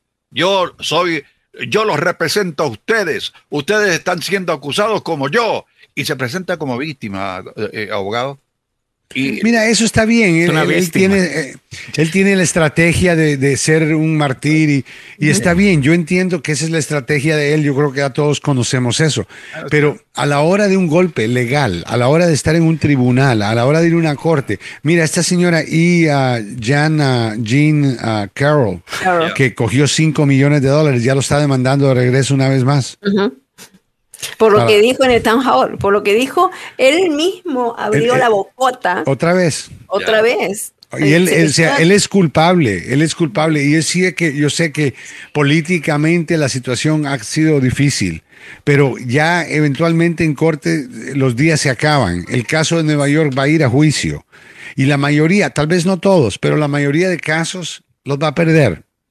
Y, y va a apelarlos y va a perder las apelaciones. Trump sabe dilatar, pero no sabe ganar. Ya. Mm, pero aún así no hay ninguna ley que le impida desde la cárcel continuar siendo candidato a la presidencia. Ciertas leyes sí, Eh, yo creo sí. que el- el- la ley del espionaje, una de las leyes de Ah, bueno. documentos, creo que obstrucción, obstrucción le prohíbe a él am, poder regresar a la Casa Blanca. Así que hay, hay, hay posibilidades, pero ¿sabes qué pasaría si lo encuentran culpable de un crimen que no le permita correr? Él lo que haría es apelar el caso inmediatamente y ponerlo en suspensión y seguir corriendo, ¿no? O sea que la, la ley y el proceso legal, incluyendo tres, o sea que Trump no solamente come, él, él te come el aperitivo, te come el main entree, el- Oh, el postre, él quiere el café y un puro, Ah, todo, de una vez. Entonces, Es el campeón del retraso. pero, pero y eso se va a llevar años. Imagínate un cada porquería que él ha hecho, llevarlo a la Corte de Apelaciones, de ahí llevarlo a la Corte Suprema y seguir escalando esos procesos que llevan mucho tiempo, frustran al sistema. El sistema no está diseñado para eso, está diseñado para que la gente actúe con cierto nivel de, de, de responsabilidad, de que acepten que, bueno, yo soy responsable de ciertas cosas, no necesito que vayan a corte cada vez para probarlo. Y eso es lo que Trump hace, pero al final pierde, al final pierde, como perdió las elecciones, como perdió sus apelaciones, como perdió el Congreso, como perdió, o sea, todo lo que él ha perdido. Lo ha perdido porque al final se queda sin opciones. Lo único que sabe es engañar y dilatar. Y hacerse Pero- la, la, la, La víctima. la- como dice la, la doña por acá, mire. Sí. Se está haciendo la víctima. Víctima. Víctima. Víctima. Yo la veo que ella se está haciendo la víctima. Ay, no. Víctima. Este es Donald Trump, la. Este, este es el, el track de la campaña de Donald Trump. Yo soy la víctima. Víctima, Víctima. víctima, víctima, víctima. Ese es Donald Trump. Eh, siempre es la víctima de absolutamente todo. Y, y, abogado, pero yo no entiendo. La gente no tiene gente. Ahora le estoy. Yo sé que usted estudió psicología. eh, y por eso me voy por ahí. Ahora, la gente no ve en Donald Trump algo que han visto en alguien que en su vida personal le ha causado daño. Y- y- y no dicen, espérate, espérate, yo he visto este comportamiento antes. Eh, yo he estado, qué sé yo, en una relación con un narcisista o con una persona que, o- o- oye, que, que cuestiona mi realidad, que me abusa eh, eh, emocionalmente. La, la gente no hace esa conexión con, con- con Donald Trump. Yo creo que la hacen, pero es muy tarde. Y la hacen donde ellos son las víctimas de Donald Trump. Por ejemplo, aquellos que, que se metieron el 6 de enero al Capitolio, ahorita están en cortes federales pagando miles de dólares a abogados que los defiendan. Trump no les hizo un cheque. Van a cárceles solos, no van con Trump. Y Señor. Trump no lo sacó. O sea, eh, un- o sea, que esa gente, esa gente se despierta. Es como despertarte de un culto. Pero no podemos ignorar que Trump es el líder de un culto. Trump no es el líder de un partido. Y, y eso, es, eso lo hace muy difícil, no cabe duda. Porque para él muchos excusan todo lo que él hace, siguen la corriente o la vida alternativa que él sigue y se sienten seguros de sí mismos que están haciendo lo correcto. Y por eso ellos votan orgullosamente. Y si tú les dices, mire, usted está loco, que está votando por este hombre, es un enfermo, es un narcisista, entonces se ofenden. Porque ellos no, no, no entienden por qué tú no ves las cosas como ellos lo ven. Ah, o sea que tenemos eh, un mundo dividido, un país es una, real- dividido. una realidad alterna, ¿no? Total. Es una realidad alterna y si tú estás en esa realidad, cuesta jalarte. Es como meterte adentro del culto tan arriba que cuesta jalarte para sacarte del culto. Y yo considero que mucha gente se van a dar cuenta que Trump es un líder de un culto, nada más. Nada. No sabe, no tiene Qué ideología, peligroso. más que todo es para mí. Eh, no, no Y está quiero ganar, que- quiero ganar. quiero ganar y yo quiero salir siempre como el, el único, el especial, el que eh, no hay precedente nunca en la historia. Y yo creo que él juega con estas acusaciones que Mm. la izquierda le hace y, y lo dice, mire, por supuesto, porque soy tan bueno, porque me tienen miedo, porque saben que voy a ganar, Mm. esta gente está detrás de mí y por eso es que me acusan. Ya se imaginarían ustedes. Entonces, em, hay gente que lo cree, hay gente que sabe que nuestro gobierno desgraciadamente ha cometido errores en el pasado.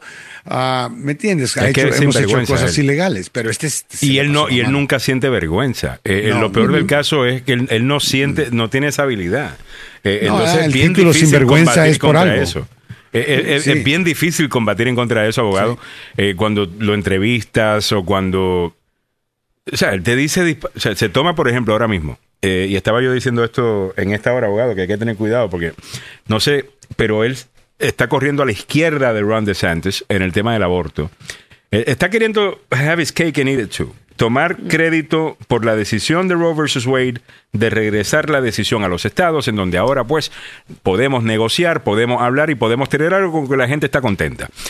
Y al mismo tiempo decir, lo que están haciendo en la Florida es demasiado, es demasiado duro. Correcto. Seis semanas es demasiado duro. Correcto. Y, y creo, abogado, a mí me suena que se está posicionando como lo que sonaba, como sonaba un demócrata en los años 90, un Bill Clinton, que el aborto debe ser legal, raro.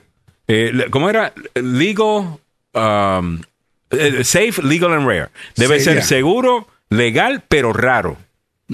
No, yo creo que ese es el mejor camino que él puede tomar, porque De Santos declaró ya una guerra en contra de woke. Y si Trump ah, dice lo mismo o hace algo similar o apoya el aborto en seis semanas, Trump sabe que va, a s- va a tener dificultades. Él ni- tiene que distinguirse de De Santos. Ahora, ¿qué es lo que él está haciendo? Él está yendo con el país. El país no quiere lo que De Santos está haciendo en la Florida, seis Ahí semanas.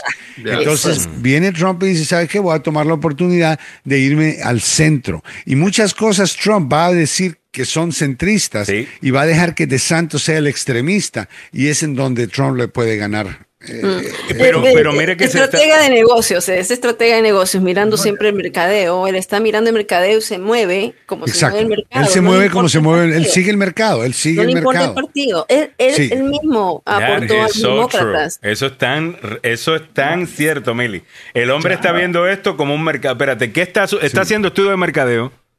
Y diciendo, esto es lo que el mercado aguanta Bueno, en tiene este sentido. Lo Lo- los republicanos no escuchan que están tomando decisiones y pasando leyes en estados 100% contrario a lo que la gente en ese estado quiere. Es así. es así. Y, eventualmente eso va a, se va- alguien va a tener que pagar ese precio, Alejandro. Eh, y, pero Mili tiene toda la razón. Ahora, abogado, creo que está haciendo algo que, que, que Joe Biden no está haciendo. Donald Trump está reconociendo de que, mire, yo soy la base de este partido. yo no me tengo que enfocar en la Oh, base ahora mismo. no hay yo, soy, yo soy No la base de este partido. Así For- que yo me puedo enfocar en For mensajes. better or for worse. Así es. Y me puedo enfocar en mensajes hacia el centro y empezar a correr una campaña de elección general ahora en vez de una campaña primarista. Joe Biden tiene a Donald Trump que le va a activar la base demócrata. Entonces Joe Biden debería irse al centro abogado. Y ayer pasaron a un estado esto de que no van a permitir que los jovencitos o menores de edad puedan cambiarse de sexo o que los mutilen o que les cambien el sexo tal cosa. La Casa Blanca ya opinó sobre esto diciendo que esto es un ataque en contra de la comunidad LGTBQ. Y yo creo que eso es una minoría de gente que tiene ese punto de vista, abogado. La mayor parte de la gente no se siente cómoda con una operación que mutila el cuerpo de un niño. Eh, y, y no entiendo por qué ellos corren al micrófono a posicionarte en esta posición del 1, 2, 3% eh, del país. I don't get it. No lo, no, no lo Sucede entiendo. todo el tiempo. Es, es algo que, que muchas veces el Partido Demócrata sufre eh, pérdidas o derrotas por esa misma causa. Porque nos enganchamos con un tema extremadamente pequeño, algo Yeah. que no afecta, inclusive los baños, ¿no? Los baños entre hombres y mujeres Total. y quién va a ir al baño y quién no va a ir al baño. Mire, una de las cosas más horribles es tener que ir al baño. No sería mucho mejor si no- como Kim Jong-un, él nunca va al baño. Sería mucho mejor. Hay que corregir eso, porque después dije, yo, ¿cómo es este tipo? No, el tipo dice que no va a un baño público, que carga su propio inodoro. No, no, pero la, gente- No, la no, él no, población, él no. a la sí. población se le A la dice que él no va al le dice baño. que él no va al baño, él no Right. tiene que Sí, decir, o sea, porque él es un dios. Total. Dios mío. Dice, ¿Tú no has Eso es escuchado lo la que, eso, es exactamente lo que la gente de él dice. Dios mío. si tú escuchas la historia de su, de su abuelo, ya, ya hubiera sido su abuelo, y, y la historia de cómo llegó al poder y todo eso, tú dices, pero que esta gente estaba arrebatada, estaban fumando hierba. O sea, eh, es absolutamente increíble. Y la gente se los cree. De la misma manera que se creen que Donald Trump es, you know, el mejor hombre de negocios del mundo. eh, Que no es cierto. El Contra, tipo, claro el tipo- hermano. el tipo para hacer es las truquero, definitivo. mira, es, ma- es mañoso, sin duda. El tipo tiene plata. Eh, Tiene- es pero- mañoso, mira. 34 millones ha juntado con este tema de que es víctima de los de las demandas hasta abril, hasta el 15 de abril de 2023, desde enero. No, menos, desde febrero. O sea, ¿cuánto más estará juntando este hombre? Mira, el narcisista, desgraciadamente, y en este caso narcisista maligno, Ajá. tiende a ser popular, porque esa persona nunca pierde, nunca dice la verdad, siempre es exagerando sus triunfos, yo soy el único. Él puede resolver una guerra con Rusia y Ucrania en 24 horas. Yo creo que lo puede resolver en 15 minutos, porque lo único que él va a hacer es entregar Ucrania a Rusia. Eso lo puede hacer cualquiera. ¿Y sabe qué? Sí va a parar la guerra, pero también va a parar la libertad y la democracia. Así que suerte para con eso. Ese es el, el hombre con quien estás lidiando. Yo creo que va a ser bien difícil porque muchos siguen a Trump ciegamente y no quieren escuchar los hechos. Y la izquierda se va demasiado con estos temas de operaciones de niños para cambiarles el sexo. ¿Quién está pensando en eso? Y Alejandro, ¿cuántos niños crees tú en este país de 330 y algo de millones de ciudadanos están siendo afectados por estas operaciones? Es bien, es bien poquito, abogado. Pero Incluso miles, eh, eh, estamos hablando cuando pasaron en Maryland eh, el Medicaid, que ahora va a pagar eh, por eso. De nuevo, después de que los padres digan que sí, tienes que buscar dos médicos que digan que, que sufres de body dysphoria. Y sí, Medicare ahora va a incluir un montón de otras cosas y eso es controversial el, el titular. Correcto. Cuando lees el proyecto de ley completo, incluyendo cuánto va a costar, si va a subir los costos de- del seguro o de Medicaid, le va a quitar algo a alguien, te das cuenta de que es un grupo bien pequeño de gente ah, que eventualmente va a utilizar esto. Eh, esta es la realidad. Eh, Es la pero realidad que, estamos siendo usados y, la- y el Partido Republicano, desgraciadamente, tiene la reputación de lidiar con asustar a la gente porque vienen los inmigrantes, vienen a la invasión, vienen los vienen a gays, invadir. vi- vienen los, los las transgéneros. caravanas, Ajá. sí, y los transgéneros que vienen a- y las enfermedades, o sea, Ya para octubre, abogado, en las próximas elecciones, lo que van a tener es una caravana de inmigrantes transgéneros. Eh, Sí, con eso, exacto. o sea, con eso. y con rótulo que diga invasión. Sí, y, en el 2000, ¿se acuerdan? En 2016 eran los mareros, que tú Sí. ibas a votar por No, no, Biden los ibas a mareros ahora ya no, ahora le toca a la, a la LGBTQ community. Oh my God. Quiere- Tengan cuidado. O sea, yo le tengo respeto, usted sea quien usted quiera, usted se quiere cambiar de sexo, yo le llamo mujer, yo le llamo lo que usted quiera. Yo, te- real- yo soy muy libertario en esto. Libertad eh, individual para mí lo es todo. Pero cuidado, porque tampoco vamos a permitir que Donald Trump sea reelecto utilizando estos temas, porque ustedes están yendo a, a un extremo en donde están causando y creando trompistas. O sea, e- eso para mí es preocupante. Ah, Es cierto, y yo creo que cuando tú estás sembrado en tu causa, en tu ideología, Mm. y alguien te ataca directamente como lo hace Trump, tienes que tener mucho cuidado, no porque. Mm. puedes asustar a la gente que te apoya. Y los independientes, eso es donde está el, el verdadero eh, oro en eh, esto. es es el independiente. Es el independiente. Total. y el independiente está viendo qué es lo que está pasando y están observando que Trump y las excusas y no les gusta, no les gusta para nada. Pero al mismo tiempo, si lo que van a tener es solamente una alternativa, que es el Partido Demócrata, tenemos que asegurarnos que va a ser una persona moderada, porque solo los moderados ganan. Es así. Eh, Es, Ya. es- Eh, literalmente es así. A, a propósito de ganar y perder, ya comenzó la batalla entre eh, Ron DeSantis y Donald Trump. Sí, es- DeSantis Bueno, pero dice, antes- ok. DeSantis dice, eh, el candidato de Trump en Kentucky perdió. Oh, sí. Eh, Trump dice, el candidato de DeSantis en Jacksonville, Florida, perdió. Y comienzan a tirarse, man. Pero eso Ahora, son estupideces. Hablando de lo que decía el abogado Joseph Maluf de volver al centro, hay una muy buena entrevista a el expresidente Barack Obama en CBS corriendo en este momento. Y cuando usted lo vea, usted se va a recordar de lo que es un político de gran stature, un verdadero estadista, una persona que tiene una mente y que entiende que es presidente para todo un país.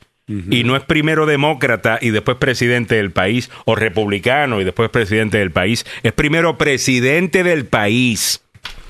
Y habla con todo el mundo, entendiendo el punto de todo el mundo, pero diciendo, estamos en desacuerdo cómo resolver el problema, pero vamos a hablar. Le da una clase maestra eh, sobre el tipo de político que fue Barack Obama, la razón que fue electo y la manera esta que tiene la gente de hablar de que no, lo- gracias a Identity Politics fue el que él ganó. Eso es un disparate. Él utilizó y activó a muchos grupos distintos que crearon una gran coalición y sí los podemos separar entre latinos, negros, gays eh, y, y- y lo que sea. Pero él siempre le habló al país como que somos uno solo. Ya. Y su gabinete también. y su gabinete había- así lo era. Y en estos temas, en el tema de republicanos armas, en el tema de inmigración, vean la entrevista, en el tema de armas, en el tema de inmigración, en el tema de los transgéneros, en casi todos los temas donde estamos divididos Bueno. peleando, el hombre tiene Barack- una habilidad para decir, óyeme, hagamos esto que con lo que tú estás bien y yo No, estoy mira, bien. Ba- Barack Obama no había permitido, no había estado a favor del matrimonio entre personas del mismo sexo. Mm, Recuérdense, cuando le preguntaron, él dijo Ya, que él estaba a favor de uniones civiles, así es. Ya. pero no del matrimonio. Y eventualmente el Partido Demócrata o la Corte Suprema prácticamente ah, niveló esto a un nivel que llegó a ser un derecho constitucional. Ah, y nadie lo critica a él por haber, por haber sido moderado. Bueno, la Eso izquierda, abogado, dicen, eh, ya están queriendo quitárselo de encima y decir, decir, bueno, él, él- él fue una traición a nosotros. Dice la extrema izquierda que nunca está feliz con absolutamente nada porque lo de ustedes es jorobar. Bueno, Todo le llamaban a, Obama la el la extrema izquierda, en la chief. extrema izquierda. Ya. Ya, le llamaban el deportador en chief y cuando el tipo estaba haciendo simplemente lo que la ley requiere y, y era y un requerimiento que los republicanos impusieron para tratar de cambiar la ley de inmigración que ¿me entiendes? que no le quedaba alternativa y ahora tienes algo que está, es peor para, para nosotros, tienes el Partido Republicano manejándose en el Congreso solamente con 10 o 20 personas Ya. que controlan a los republicanos ahí. Y, y, y ahora nos hemos alejado del escuadrón, ¿se recuerdan? El squad, Hace cuatro años de squad, el escuadrón era todos los días que tenían problemas. Se han quedado calladas, no han dicho nada, no han creado controversia. Eso es Nancy Le Pelosi. está- y le está yendo mucho mejor a Biden. Exacto. Así que, no, yo creo que vamos, vamos eh, aprendiendo, porque los republicanos siguen insistiendo en lo mismo. Trump es un extremista, pero va a pretender ser moderado. Y lo está haciendo desde ya, abogado. Y la gente se olvida de las cosas rápido. Muchas gracias, abogado Joseph Maluf. Nos vamos a quedar escuchando al abogado Joseph Maluf en Conociendo sus Derechos a continuación con don Samuel Galvez. Hemos llegado a ti gracias al abogado Joseph Maluf. Y si usted es víctima de un accidente de auto en el trabajo o negligencia médica, llame al abogado Joseph Maluf en este momento. Aunque tuvo el accidente hace un par de días atrás, ok, no sabía que tenía que llamar a un abogado. Sí, tiene que llamar a un abogado. Usted no va a, a demandar, you know, por cualquier cosita. O sea, si usted, obviamente, víctima, fue serio, eh, no es culpa suya. Ahora, pueden demandar si, si es culpa de, de- de- de ellos, técnicamente. Encontramos a alguien a quien demandar, pero es difícil, ¿no? Es muy difícil, es muy difícil. Si la persona tiene la culpa en Maryland, Washington y Virginia, solamente un poquito de culpabilidad es suficiente para negarte una compensación. Así que tienes que ser un chofer 100% en lo correcto. Llame al abogado Joseph Maluf. Por esa razón, en Conociendo sus Derechos, siempre le están diciendo, mira, haga las cosas bien, maneje de esta manera, precisamente para protegerlo de eso. Llame al 301-947-8998, 33 años de experiencia, un ex, ah, bueno, no- nunca son exes, pero eh, Green Beret, un boina verde, entrenado para, mira, dar la batalla. Por esas razones que tiene los resultados que tiene, si has estado en un accidente, llama al abogado Joseph Maluf. Aquí va el número. 301-947-8998, 301-947-8998. El abogado Joseph Maluf es la demanda, La demanda más rápida. Muy bien. Nueve y tres minutos en la mañana. Eh, nos dicen por acá, a ver, a Obama lo critiqué mucho y le hice protestas, pero es un excelente político y estadista. Mis respetos para un hombre respetuoso. George añade, Lenca Mendoza al arco, lastimosamente no se puso los productos avícolas para luchar por la reforma. Yo estoy en desacuerdo con eso, fíjate. Yo Yo creo que los que no quisieron bajarse del caballito eh, Sí, y, y permitir los extremistas, una vez más. no el camino a la ciudadanía, que era lo que estaban diciendo para que saliera de votación, y con eso lo hubiéramos tenido. Estamos así de cerca. Eh, pero bueno, eso es lo bueno de este show. Todos podemos estar en desacuerdo, de acuerdo y hablar abiertamente. Abogado Joseph Eh, Maluf, me quedo escuchándolo, pero antes le dejo saber que si se mete en un problema legal, no importa el que sea, si usted se ha llevado documentos de, un de una oficina gubernamental, Clasificados. clasificados, eh, ese tipo de cosas, está siendo acusado de que su secretaria le tenía que hacer favores sexuales mientras usted hablaba por teléfono con Donald Trump. Eh, ahora estamos hablando de Rudy Giuliani y cualquier otro crimen que esta, eh, estos criminales eh, cometen, llame al abogado.